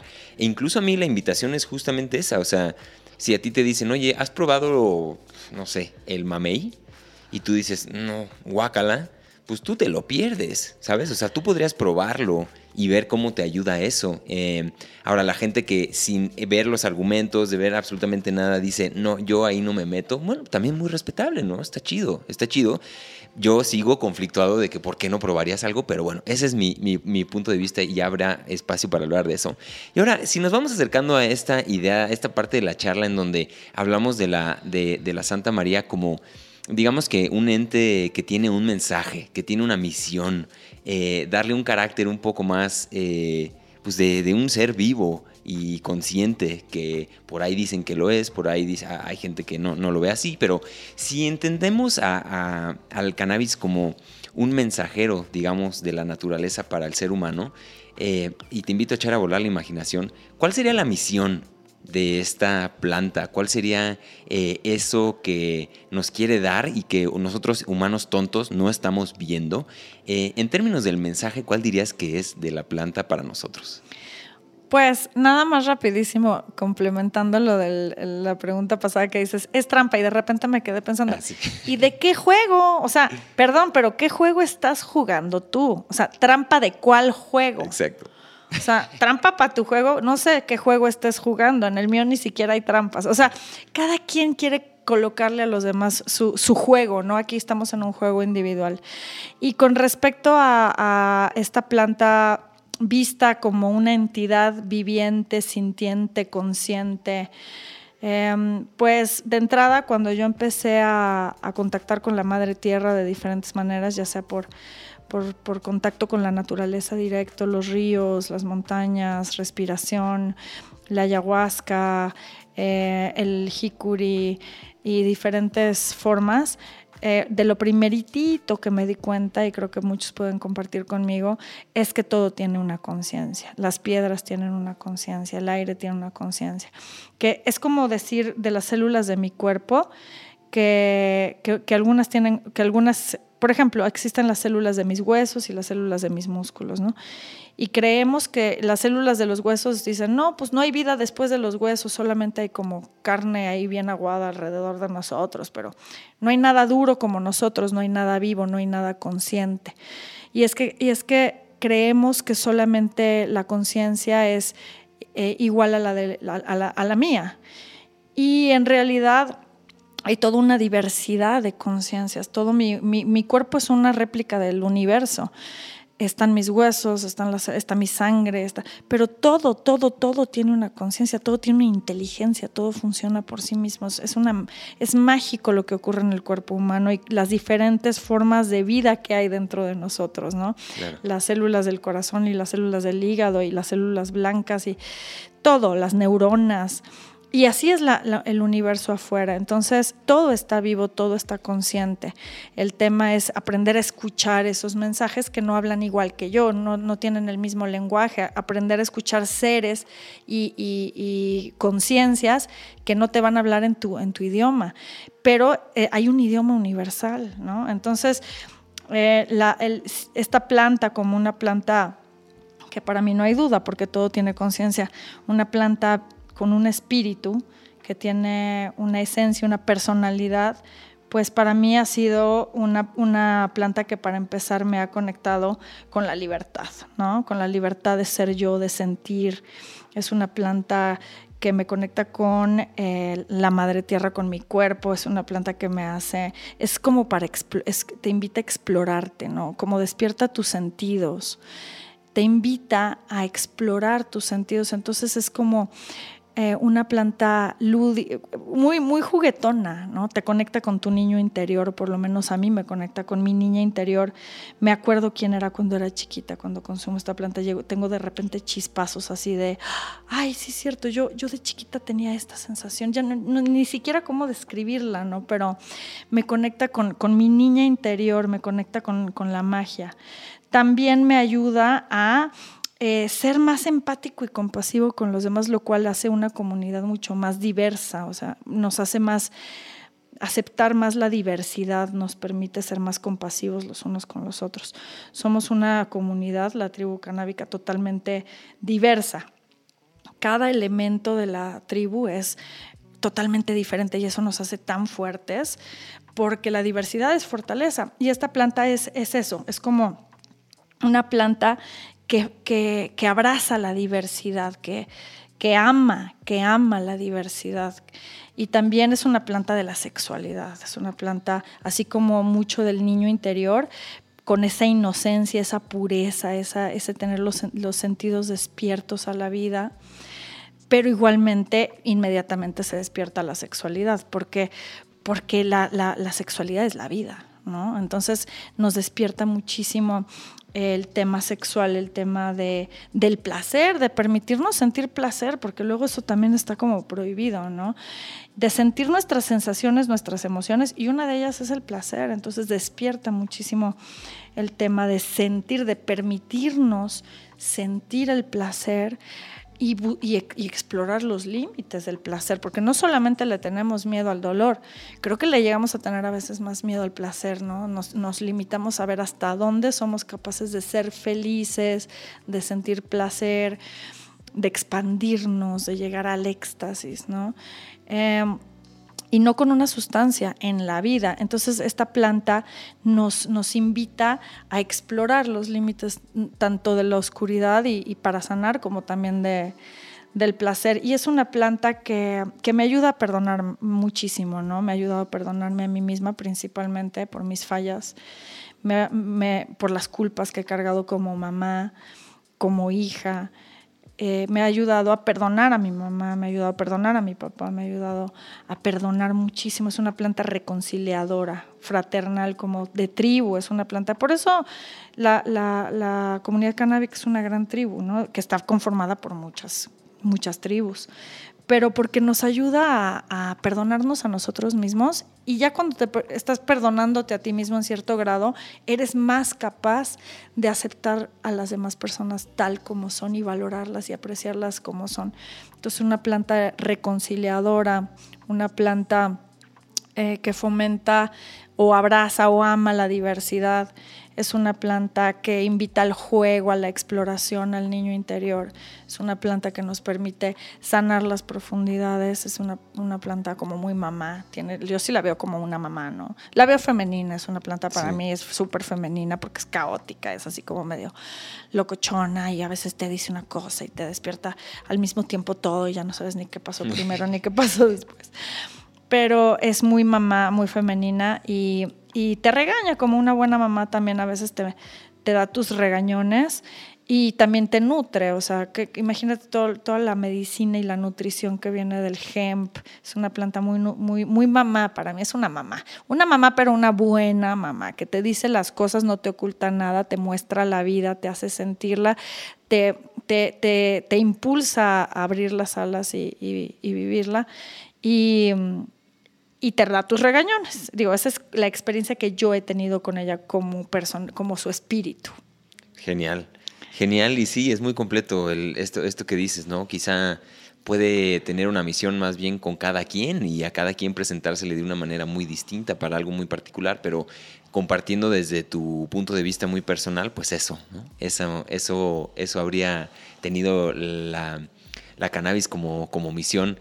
Y ahora quiero llevarte a un pequeño ejercicio, eh, solamente tratando de movernos de aquí al futuro, o sea, visualizando eh, esta capacidad que tenemos los humanos para viajar a un tiempo que todavía no es y desde ahí ver al presente Em, hay, muchos, hay mucha gente que habla del cambio climático, ¿no? Como esta gran amenaza que estamos enfrentando. Eh, las guerras, ahorita, pues otra vez, ahí va Europa a, pelearse entre ella misma y, nosotros también estamos en guerra constante en la sociedad. Eh, en fin, si queremos verlo así, se ve todo bastante eh, oscuro, ¿no? el panorama puede verse negro, aunque también hay un rayo de luz que creo que de cierta forma la cannabis es parte de ese rayo de luz, o por lo menos me gusta verlo así, ¿no? Esta apertura que está viendo en todo el mundo, eh, muy gradual, un poco muy lento para mi punto de vista, pero, pero bueno, está viendo, somos testigos de eso, ¿no? Hemos podido comprarla quizá en, Estados Unidos, eh, en un lugar legal, completamente abierto. Eh, bueno, estamos en ese punto, ¿no? Entonces, si nos vamos al futuro y volteamos a ver el presente, y tuvieras que resumir en una palabra el rol del cannabis que contribuyó a que nos salváramos, porque no sé si eso va a pasar, pero o si esa sea la palabra, pero ¿cuál habría sido el rol del cannabis dentro de todo este caos en una palabra? Bueno, no me puedes pedir que te resuma en una sola palabra, pero lo que sí puedo hacer es dar, es decir muchas palabras y al final resumirlas en una. Pero es que justamente lo que dices, no es casualidad que estemos ahorita en un, en un momento en donde yo lo veo como un cambio de civilización, el fin de una civilización. Anteriormente han habido muchas civilizaciones y de pocas tenemos conocimiento en realidad. Y este, este está pronosticado por varias culturas que en diferentes momentos muy, muy, muy cercanos a este tiempo iba a haber el fin de una civilización. Y para mí es evidente desde hace muchísimo tiempo, pero cada vez va siendo más evidente para, para algunas personas que no lo veían tan evidente pero se está acabando una civilización y está comenzando otra. Y aquí no se trata de ver qué es lo que se está cayendo, qué es lo que está mal, qué es lo que, sino qué vamos a construir, porque pues si nos quedamos nada más viendo el edificio que se está cayendo, no, mira todo eso y, está muy mal y, mira nada más lo que está pasando y el sistema económico. Entonces se va a terminar de caer y no vamos a tener nada, ¿no? Entonces hemos tenido tiempo viendo esta, esta destrucción del sistema por así decirle, y hemos tenido el tiempo de ir empezando a construir nuevas formas de pensar, de vivir, de, existir, ¿no? Viene un futuro muy acelerado, los tiempos están acelerando, ya estamos en tecnología, en, muchísimos aspectos avanzando muchísimo. Y no es casualidad que la cannabis viene siendo también una pieza de, de, este ajedrez, una, una de las muchas piezas, no es, no es, no es ni la más importante ni es la única, todas son importantes, ¿no? tenemos que hacer esto juntos. Y la, la planta viene a, despertar alrededor del mundo porque empieza la oleada de legalización en el 2013 en Uruguay y luego de ahí sigue Estados Unidos. Y ahí va pintándose de verde el mapa mundial, cada vez más países y más lugares están acercándose hacia la liberación de esta planta al mismo tiempo que está surgiendo este colapso. Entonces, no hay casualidades. ¿Cuál es el mensaje? Pues definitivamente es un mensaje de salud, de abundancia, de unidad, de equidad, de, de, feminidad, ¿no? de energía femenina que es eh, menos competitiva y más em, colaborativa, ¿no? Más de, hacerlo entre todos, de tejidos. Entonces siento que sí, que definitivamente es una voz que tiene un lenguaje importante en esta transición, que es o, o, dejamos de competir y empezamos a colaborar, aunque todos seamos diferentes y aunque no todos tengamos las mismas ideologías y aunque sigamos siendo todos bien distintos y unos consuman algo, los otros consuman otra cosa, unos tengan una religión, los otros tengan otra. No importa. En este momento nos tenemos que unir todos como humanidad y siento que la voz de la cannabis es esa, es respeto a la diversidad. O sea, lo tenemos que hacer juntos, nos necesitamos todos, ya sea por amor a la madre tierra, por amor a la vida o por simple conveniencia, si quieres prevalecer, tienes que colaborar, tienes que, y para colaborar hay que respetar al prójimo. Entonces, eh, es, colaboración. El mensaje siento que, de la planta sería un mensaje de colaboración. Sí, coincido, coincido mucho. Digo, es, fue un ejercicio complicado, ¿no? Porque asignar una palabra a todo esto eh, está difícil, pero sí me gusta cómo lo cierras con esta idea de colaborar. Fíjate que a mí voy a compartir una anécdota personal. Yo ah, cuando, cuando fumo, eh, inmediatamente me nace una necesidad de conectar con gente, de enviar mensaje a amigos que hace mucho no veo, de, abrir como los medios de comunicación hacia la comunidad y de alguna manera, pues ahí está, ¿no? Es un ejemplo de, esto, nos está invitando a colaborar, a, reconectar, a evaluarnos o, identificarnos como iguales. Em, y muchas otras cosas que, bueno, a cada quien le llegará de una manera distinta. Esto, como les decimos siempre, no aplica quizá para todos, pero, pero es una manera muy linda de, leerlo y, de, y, creo que es, es, como dices, la pieza en el ajedrez. No es ni la más potente ni la más importante, es una pieza de tantas, ¿no? Entonces, me encanta esto que compartes. Y vamos a pasar a este último bloque del, del programa con las preguntas que hizo la comunidad, porque amigos, aquí los escuchamos. Eh, si no siguen en Instagram, métanse que ahí normalmente es donde tiro como esta eh, interacción más personal. Ahí estoy compartiendo historias y más cosas. Métanse ahí, síganme y estas preguntas que voy a compartir, un poquito reformuladas, pero vinieron pues del público, ¿no? Yo también quiero entender en dónde está parada la gente, eh, qué dudas tienen, y ya más allá de, por ejemplo, hubo una duda, ¿no? Muy, muy, siento que muy, eh, una duda legítima, el tema de la paranoia, por ejemplo, que creo que hay mucha información de ese tipo, digamos, que usted puede buscar en YouTube y encontrar ya esa respuesta. No por eso no merece un espacio, pero traté de ser como lo más, eh, digamos, quirúrgico para encontrar las, las preguntas más eh, relevantes y que creo que vale la pena hablar. Y esas son las que te voy a hacer ahorita y después terminamos. Entonces, la, primera pregunta de esto es... Eh, em, hay un, hay un estigma, no podemos eh, ignorar eso, ¿no? Sigue habiendo un estigma social en cuanto a la planta eh, y el mismo consumidor a veces llega a sentir culpa al consumir cannabis, ¿no?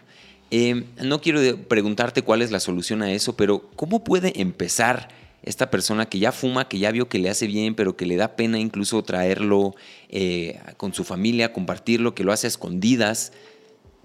¿Cuál es el primer paso para que el consumo de cannabis no nos genere culpa?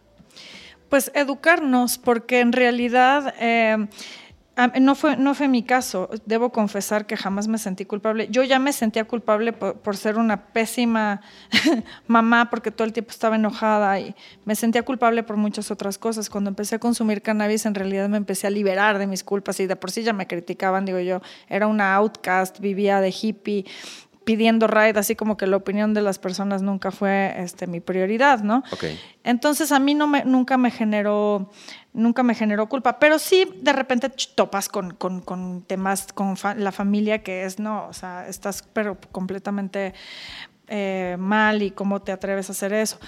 Pero ahí el tema es educarnos a nosotros. Si tú tienes culpa de consumirla, pues te falta educación, porque entonces, ¿por qué lo estás haciendo? Lo estás haciendo porque la, utilizas para un, tema medicinal o la utilizas para tu, o sea, para tu ansiedad o la utilizas porque te gusta, te diviertes, pero te da culpa. Pues entonces nos falta educarnos y ver, em, pues, todos los, desde la historia de la planta nos da una revelación increíble, la historia de la ancestral de la planta en México y el mundo nos muestra cómo muchas otras culturas ancestrales la miraban de formas distintas. Y entonces ya, ya se empiezan a caer un poco los estigmas. Y si, queremos empezar a, compartirlo con las personas que amamos, pues la educación nos ayuda para tener ciertos argumentos sin imponer. O sea, la verdad es que en la vida siempre nos van a criticar por lo que hagamos o no. El chiste es, em, pues, entendernos a nosotros mismos, no que los demás nos entiendan. El problema con, este, con estas personas que tienen mucha culpa o que no saben cómo decírselo a sus seres queridos que, oye, pues yo utilizo cannabis medicinal o utilizo cannabis lúdico o lo que tú quieras, es em, pues que no se aceptan a sí mismos, porque si cuando tú te aceptas a ti mismo y tú te conoces a ti mismo, pues te, te, liberas, ¿no? Tienes tus argumentos. Entonces, educación, darse una vuelta por cuáles son los beneficios medicinales, cuál es la historia de la planta ancestral, cómo la miraban otras culturas, em, cuáles son sus beneficios lúdicos a diferencia de, o sus diferencias a diferencia de otras sustancias y, y demás. Y entonces vamos encontrando argumentos para hablar con nosotros mismos de, de por, qué la, por, qué la, por qué nos gusta consumirla y con los demás. Ok. Y, en ese aspecto, digo, es muy, esto que planteas de la, de la educación es brutal, ¿no? O sea, al final creo que la educación es otra de estas piezas y quizá la educación es, si hablamos del ajedrez otra vez, de con el que estamos enfrentando eso, la educación sí sería uno de estas torres, ¿no? Eh, creo que es muy, es un tema gigantesco que resolvería muchos temas. Y uno de ellos, pues obviamente, sentirse culpable, ¿no? Que esa fue la pregunta. Con un poco de educación podemos cambiar incluso esa culpa hacia un sentido de orgullo, ¿no? De estar, eh, de empujarlo, impulsarlo, hablar de ello, compartirlo, informar y a partir de ahí pues cambiar un poco este juicio, ¿no? O a lo mejor te sientes culpable porque estás teniendo un consumo eh, adictivo, pero ahí es un tema de un tema de adicción, o sea, si te estás sintiendo culpable porque estás abusando de sustancias, pues ahí el tema es acercarse a un tema que te puedan ayudar para, para las adicciones, que eso se puede dar con la comida, con el sexo, con el alcohol, con cualquier cosa. Es una personalidad adictiva que tiene temas no resueltos, que necesita terapia profunda para resolverse. Y la, si la culpa viene de que estoy teniendo malos resultados en mi vida con cualquier sustancia, pues acudir a eh, lugares en donde me puedan ayudar a resolver mi, mi, comportamiento destructivo. De acuerdo. Sí, obviamente ahí entendiendo el, el, el, concepto de que no hay sustancia mala, lo malo es la dosis y el, uso que le damos, ¿no? Ahí es donde se convierte una medicina en un veneno y viceversa. Entonces, eh, pues bueno, con eso, con educación. Ahora, si hablamos de un mal uso, eh, creo que también hay mucho esta información en cuanto a que eh, a cierta edad, hasta cierta edad, por el desarrollo del cerebro y, del, sistema neuronal, etcétera. Eh, eso, digamos que es como estas cosas que hay que evitar, ¿no? Que sí hay que tener mucho cuidado, el uso en, edades tempranas, etcétera. Pero otra vez creo que de eso está ya repleto el Internet y quiero aprovechar para preguntar em, qué implicaciones, digamos, por poner una palabra, ¿eh? pero qué implicaciones espirituales tiene el mal uso. O sea, en un plano eh, no sé tú por dónde lo quieras eh, responder, por un plano energético, de autoconocimiento, gnóstico, por donde tú te vayas, ¿qué implicaciones tiene ese mal uso a nivel espiritual? Ahí abarcan todas las sustancias. Cualquier sustancia nos sensibiliza. Las sustancias actúan de diferente manera en, nuestra, en nuestro campo electromagnético, en nuestra aura, como cada quien le quiera llamar, ¿no? Tenemos diferentes cuerpos sutiles. Y las sustancias actúan de diferente manera en estos cuerpos. Cuando las utilizamos sin una intención y de forma desmedida o, simplemente sin una intención, vamos a estar abriendo, percibiendo em, y sobre todo en dosis altas, ahí es en donde lo que ocurre es que, y, mezclado con, entre, cuando mezclamos sustancias, sustancias, sustancias, pues ¿qué pasa? Que te abres, al, te abres, abres tu campo energético y entras en, en ambientes astrales que tienen de todo, tienen de todo, ¿no?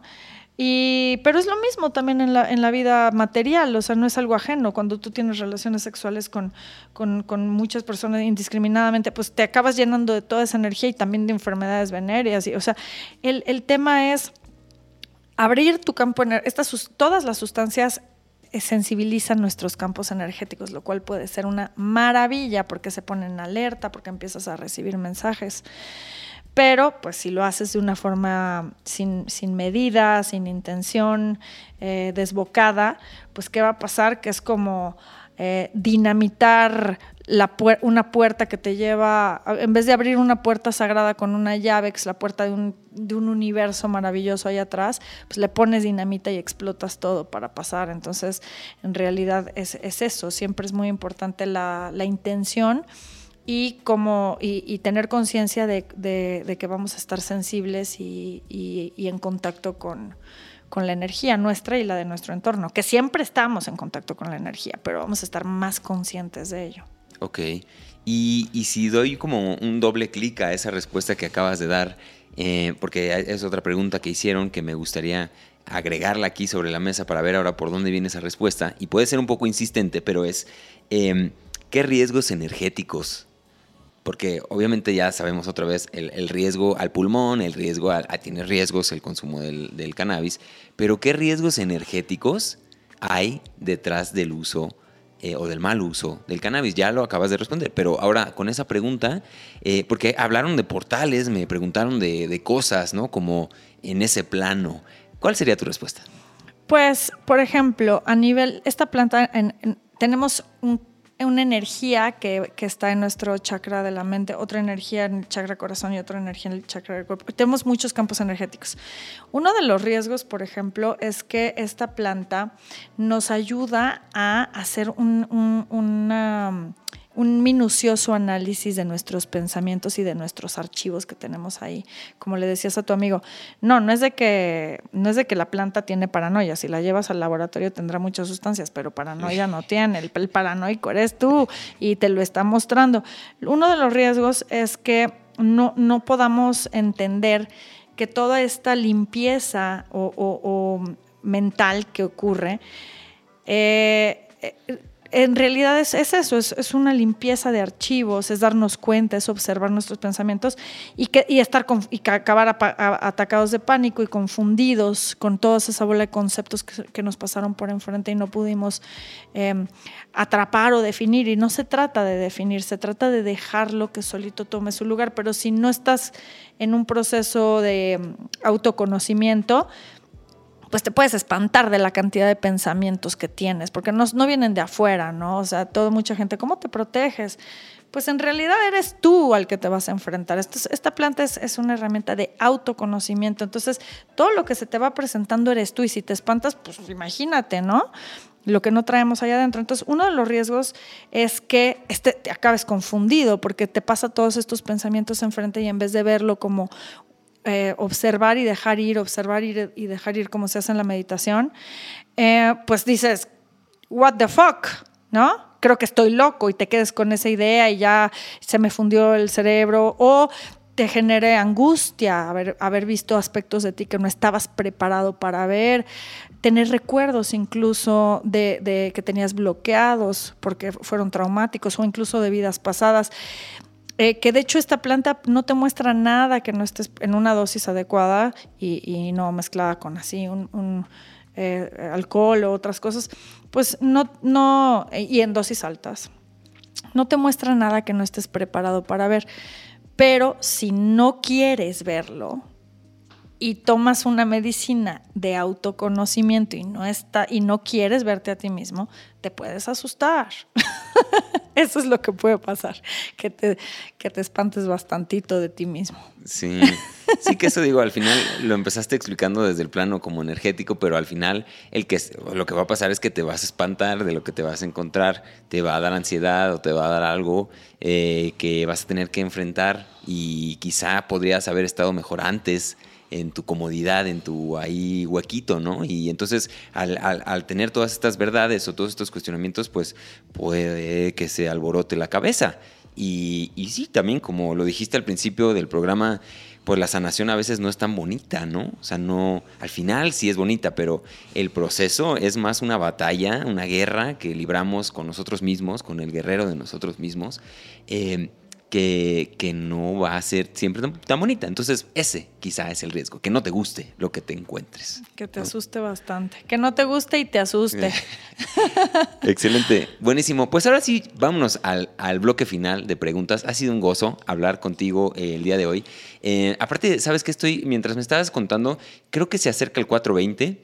Entonces este episodio yo creo que lo vamos a estar sacando esa semana, la semana 420, que es un día para acordarnos eh, de la relevancia que tiene este tema, de cómo eh, pues diferentes órganos gubernamentales lo han puesto en la congeladora por ¿Por qué? Pues no sé por qué, eh, no nos explican, no nos dicen. Entonces es un día de resistencia, es un día para compartir, para identificarnos, saber quiénes tenemos la mano alzada en este tema, eh, voltear, ahora sí que eh, hagan equipos de cuatro, volteas a ver al salón, sabes quién está, ¿no? y desde ahí empujar este tema que creo que va a requerir un esfuerzo más grande todavía de lo que se está haciendo y creo que nuestro país un poco lo que estoy intentando yo, por ejemplo, hacer aquí en este espacio, te lo comparto, es pues ponerlo sobre la mesa, ¿no?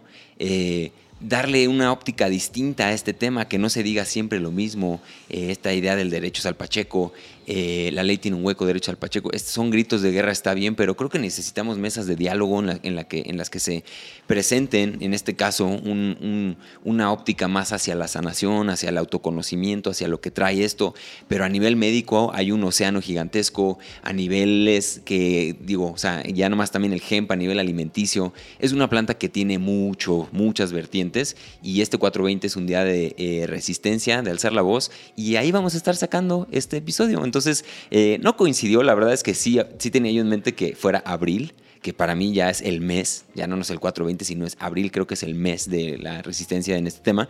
Y bueno, ha sido un gozo, la verdad. Nos vamos a, la sección final de este, de este programita. Y la primera pregunta, digo, todavía tenemos tiempo, ¿eh? para que no tampoco sientas prisa, pero eh, la primera pregunta va hacia una crítica, digamos, social.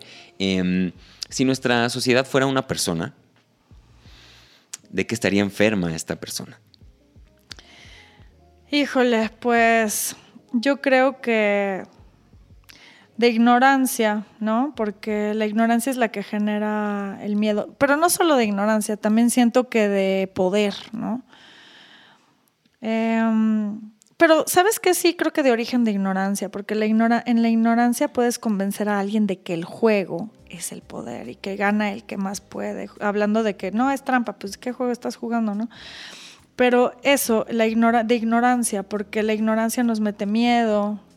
Las cosas que ignoramos nos dan miedo por naturaleza. Entonces, si mantienes a, a, una comunidad o a un grupo o a una humanidad ignorante en varios aspectos, pues van a tener un montón de miedos, porque por naturaleza ignoramos, tenemos miedo a lo que ignoramos. Y y pues eso, ignorancia principalmente. De ahí nace todo lo demás, de ahí nace el miedo, luego nace el, el, deseo del poder, el aplastar al otro, el quién ganó, quién perdió, este, si no transas no avanzas, este, e, el inteligente versus el pendejo y, los bulear y, separar y ganar y tener la verdad en la mano todo eso viene de la ignorancia, porque en realidad la naturaleza no funciona así. Si volteamos a ver a la naturaleza, las hormigas, el agua, o sea, la naturaleza no está compitiendo, la naturaleza, aunque pareciera que hay animales más fuertes y otros más, más débiles, en realidad todo está colaborando y todo está en una danza de, de existencia unificada, ¿no? Entonces yo creo que de ignorancia. Sí. Sí, es, es, una, es, una, es una ecuación eh, compleja porque si bien también eh, la educación, por lo menos en este país, que es quizá la sociedad que estamos analizando, pues no está tampoco del todo bien. Eh, está para mí estructurada ya muy este, como anticuadamente. Sería un programa distinto hablar de educación, pero, pero al final hay otra ignorancia que también existe y está allá afuera, que es la ignorancia voluntaria, ¿no? De escojo no ver lo que no me acomoda.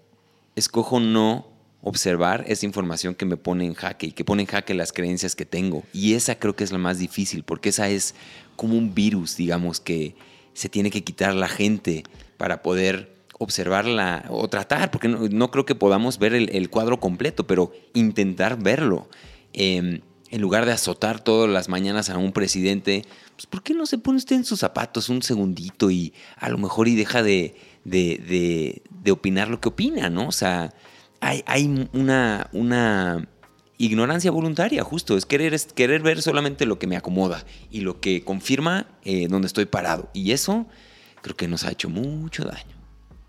Así es, pero ahí viene también el, libre albedrío, ¿no? Ahí cada quien tiene la libertad y justo se, se predice que, que, en este momento de la humanidad se va, a quedar como muy clara el agua del aceite y que va a haber, y no es el bien y el mal o el camino bueno y el camino malo, sino simplemente va a haber, dentro de la diversidad que somos, se va a, juntar un gran grupo con, con por lo menos fundamentos eh, que, los, que los unen y el otro pues va a quedar afuera en su, en su camino solitario de poder y de, y de, y de ganar. Y esa es una elección y muy posiblemente tengan un, una realidad eh, futura, ya sea en este mundo o en otro, van a continuar con esa elección de no ver, de no, de no no querer ver opciones o escuchar un punto de vista diferente, poner algo en la mesa. No, o sea, los que tienen el, no en, la boca y en la cabeza y en el corazón, que es peor, ¿no? Pues eso es su libertad. Ahora sí que si yo quiero mi libertad de explorar la vida y de estar unida con, con otros y de compartir mi corazón y de hacer comunidad y de hacer tribu, pues ¿por qué no voy a dejar que el otro sea libre en, estar en su, en su viaje de, egoísmo, ¿no? Claro. Sí, no, aplica para aplica ahora al revés, ¿no? Al final esta diversidad ¿no? Como la cosa más hermosa que le ha pasado a la vida y por lo que la vida es, por esta diversidad. Entonces, yo puedo estar en mi camino y si alguien está fuera de ese camino, puedes cuestionar por qué no voltea a ver el mío, pero pues él está en su derecho de ver el suyo, ¿no? El problema es cuando justo entramos en este juego de no permitir que los otros agarren su trip o sea, cuando ya quiero meter a todos a mi camino, ahí sí estamos eh, jugando un juego que todos jugamos, ¿eh? También al final somos humanos y como me ha agarrado aquí la costumbre de decir, los humanos hacemos humanidades. Y esas a veces son bonitas y a veces no tanto. Entonces, también asumirnos como parte de esta sociedad. Si estamos criticando a la sociedad, somos, somos tú y yo. No estamos criticando a ellos. Nos estamos criticando entre nosotros y por eso cala, ¿no? Pero, pero bueno, es muy interesante este, este, este tema. Y, y, ahora me lleva a la siguiente pregunta que es ¿cómo curas? Digo, hoy por hoy hay mucha información allá afuera y creo que ahí está, pero ¿cuál sería el primer paso para curar esta enfermedad que tiene la sociedad? Pues justo la misma respuesta pasada el, libre albedrío. Quien quiera, es que lo que buscas encuentras. Eso me queda clarísimo porque más que una buscadora, a lo largo de mi vida he sido una encontradora. He encontrado muchas más cosas de las que he buscado. Entonces, eh, el, hecho de desearlo, eh, donde pongas tu intención, en donde pongas tu flecha, quién sabe por qué caminos extraños y a veces parece que no, pues ahora sí, quién sabe este, por qué no, no, no se manifiesta mi intención, eventualmente vas a llegar y así nos ha pasado con todo lo que hemos deseado. El que busca encuentra, si no, pues agárrale el celular a tu pareja a ver si no. El que busca encuentra. Entonces, lo que realmente tú deseas se va a cumplir. ¿Y cómo sanas? Con la voluntad. O sea, no, lo primer, el primer eh, paso, el primer paso hacia sanar a nivel individual y a, nivel colectivo es desearlo. De hecho, tiene que ser una decisión colectiva crear una nueva humanidad, porque también existe la posibilidad de que nos desintegremos, eh, que, que, que, aquellos que quieren continuar en su camino y la destrucción de la tierra. Y si no nos organizamos, si no nos ponemos de acuerdo y no tenemos algunos objetivos comunes, pues a lo mejor nos volvemos muchas tribus raras, pero siento que tenemos ahora la oportunidad de crear una nueva humanidad libre, respetuosa de la diversidad y, con muchas características que pueden prevalecer mejor que estar peleando y compitiendo y a ver quién tiene la razón y cuál religión es la buena y cuál político es el bueno, sino más bien el respeto a la diversidad, pero lo tenemos que decidir. Entonces es la decisión lo que nos hace curarnos. Nada que agregar a eso. Eh, completamente. Y, sí, nada que agregar. Para salir a la siguiente pregunta, que es, eh, es, también un poco, no capciosa, pero tiene juego, tiene juego esta pregunta, porque aquí vamos a traer a la mesa al presidente. Y el presidente siendo un símbolo digamos, este símbolo que nos representa a nosotros como pueblo, porque lo escogimos. Eh, y aquí quiero hacer un paréntesis, porque yo no tengo nada en contra del presidente de ahorita de México, ni de ningún lugar, ni a favor. O sea, yo estoy a favor del amor, de eso sí estoy a favor, pero no, no de otra cosa. Y, igual la caga, igual hace cosas chidas como todos los humanos.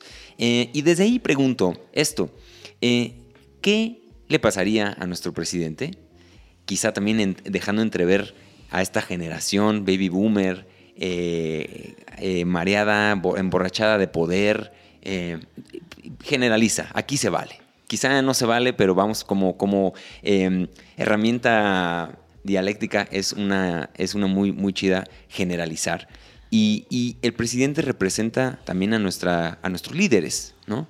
Entonces nos representa a nosotros y representa a esa clase política, a ese mundo. Entonces desde ahí te pregunto, ¿qué le pasaría a nuestro presidente si va a una ceremonia canábica? Ay, qué buena pregunta. Depende. Depende si, si quiere ir o no, depende, depende si le quiere entrar o no. Como te digo, esta planta no te da lo que tú no estás dispuesto a descubrir.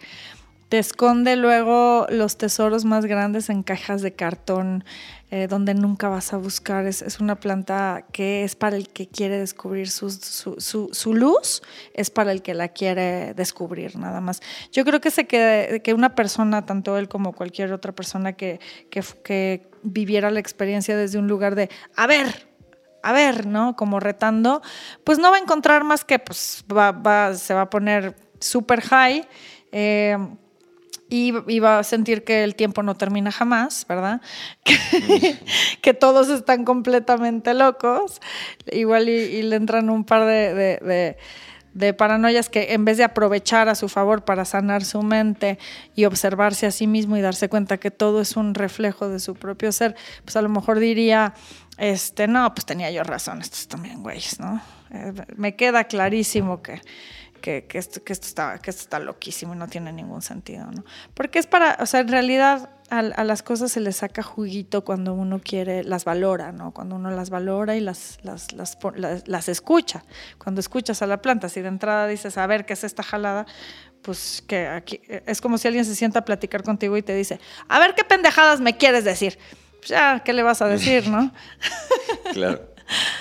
Sí, sí, sí, sí, obviamente depende mucho de la intención, ¿no? Habría que hacer un trabajo previo, un uno a uno para cotorrear y, ver para qué lo quiere hacer, que esté convencido, que no vaya a ir ahí a sabotear la sesión, este, ¿no? Y todo esto. Y con esto, pues bueno, seguramente podría ayudarle. Ya estuvimos hablando de en qué puede ayudar.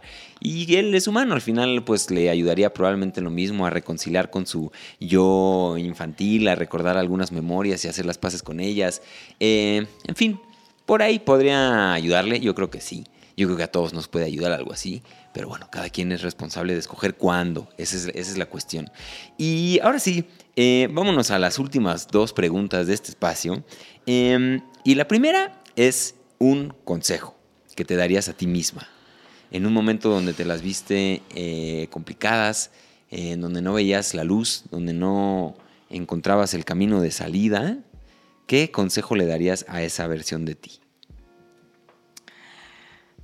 Que soy mucho más, em, hay mucho más fuerza adentro de mí de la que me imagino, de la que jamás me imaginé. Que em, hay mucho más inteligencia, luz y capacidad de lo que me imagino. Y que la vulnerabilidad también es una gran fortaleza y que al echar, pedir, pedir a las personas de mi alrededor que por favor eh, me acompañen en mi proceso, me vuelve no solamente más fuerte, sino que también me vuelve una inspiración para que ellos también se abran y que mi, mi dolor puede y mis procesos difíciles pueden no solamente superarse, sino servir para ayudar a otros y, mm, inspirar a otros también.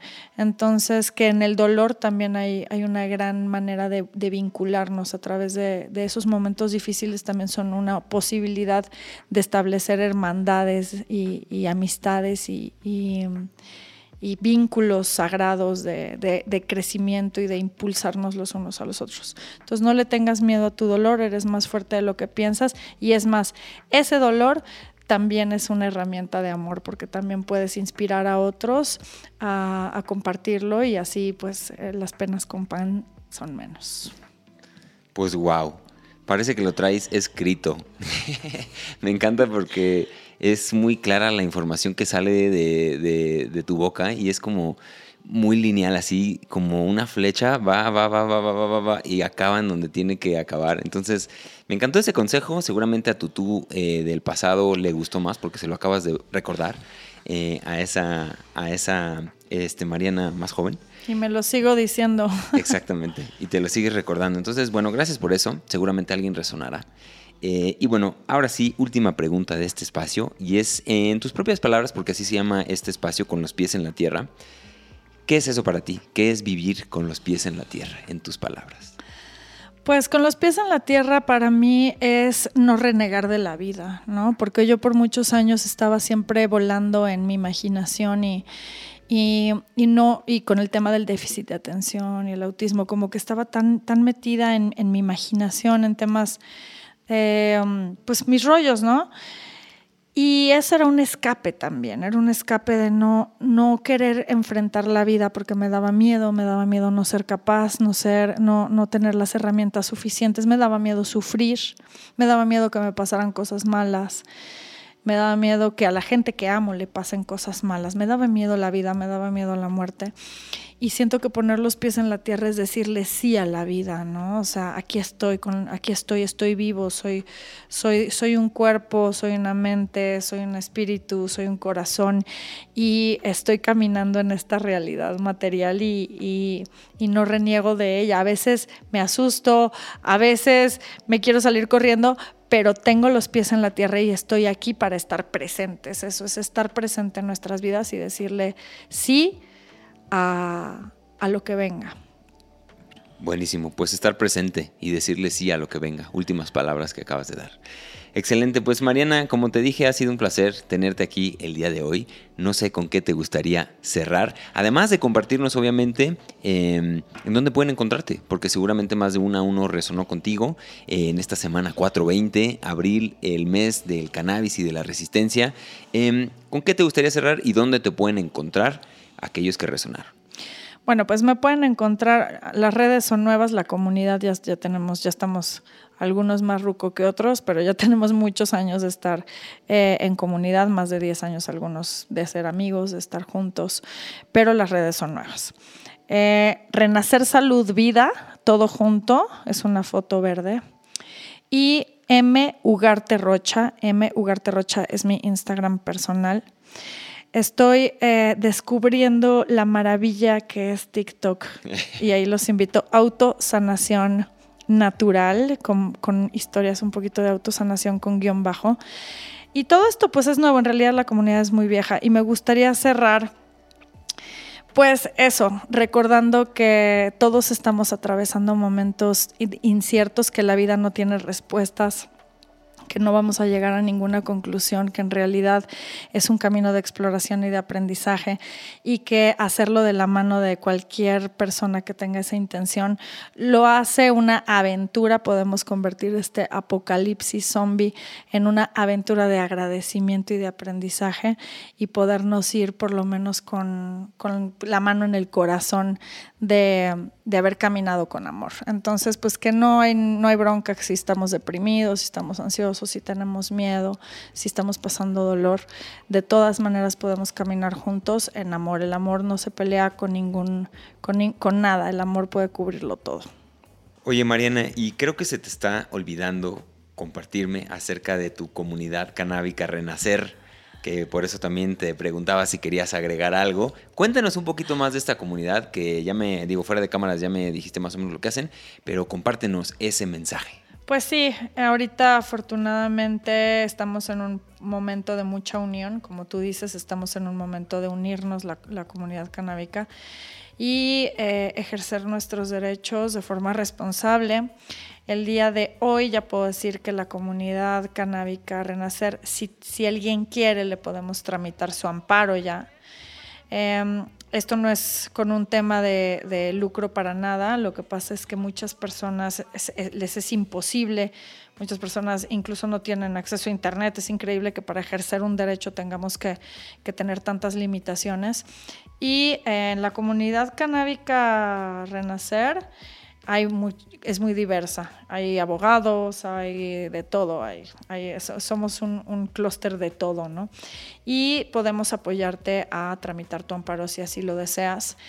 Además, podemos hacer ejercicios de cómo poder eh, ejercer nuestros derechos no solamente como de forma individual, sino de forma comunitaria o colectiva eh, fomentando eso, fomentando la tribu, fomentando economía circular, fomentando la sustentabilidad. Y si a alguien le interesa eh, cómo es que se pueden ejercer los derechos, además de como individuo, en, tribu, pues acérquense a las redes, me pueden escribir, oye, me interesó lo del amparo, yo con mucho gusto los contacto con, los abogados que están, que están haciendo esta gran labor y podemos además ejercer nuestros derechos como tribu, que eso nos da muchas más ventajas que estar luchando todos eh, de forma individual en un barquito individual, mejor subirnos a un barco y remar juntos, ¿no? Ok. Pues ahí la tuvieron, amigos. Mariana Ugarte, eh, otra vez ha sido un placer platicar contigo el día de hoy. Eh, amigos, si ya llegaron hasta aquí, suscríbanse, compartan. Si van a compartir un contenido en este 420, en este abril, que sea este episodio, creo que se tocan aquí temas eh, que por lo menos yo no había escuchado en otro lugar. Entonces, bueno, compártanlo si les latió. Si no, tampoco pasa nada, igual estoy exagerando. compartan, suscríbanse, todo eso. Les recuerdo que este episodio estuvo traído a ustedes por Vive Valle, la empresa número uno de aventura en Valle de Bravo. Ahí hay muchas cosas para ustedes, para que salgan y se conecten con la naturaleza en Valle de Bravo, un lugar espectacular a un par de horas de la Ciudad de México. Chequen vivevalle.mx y también estuvo patrocinado por mí, por héctorescajadillo.com. Ya les dije, hay eh, la experiencia con los pies en la tierra, una experiencia que va a estar brutal.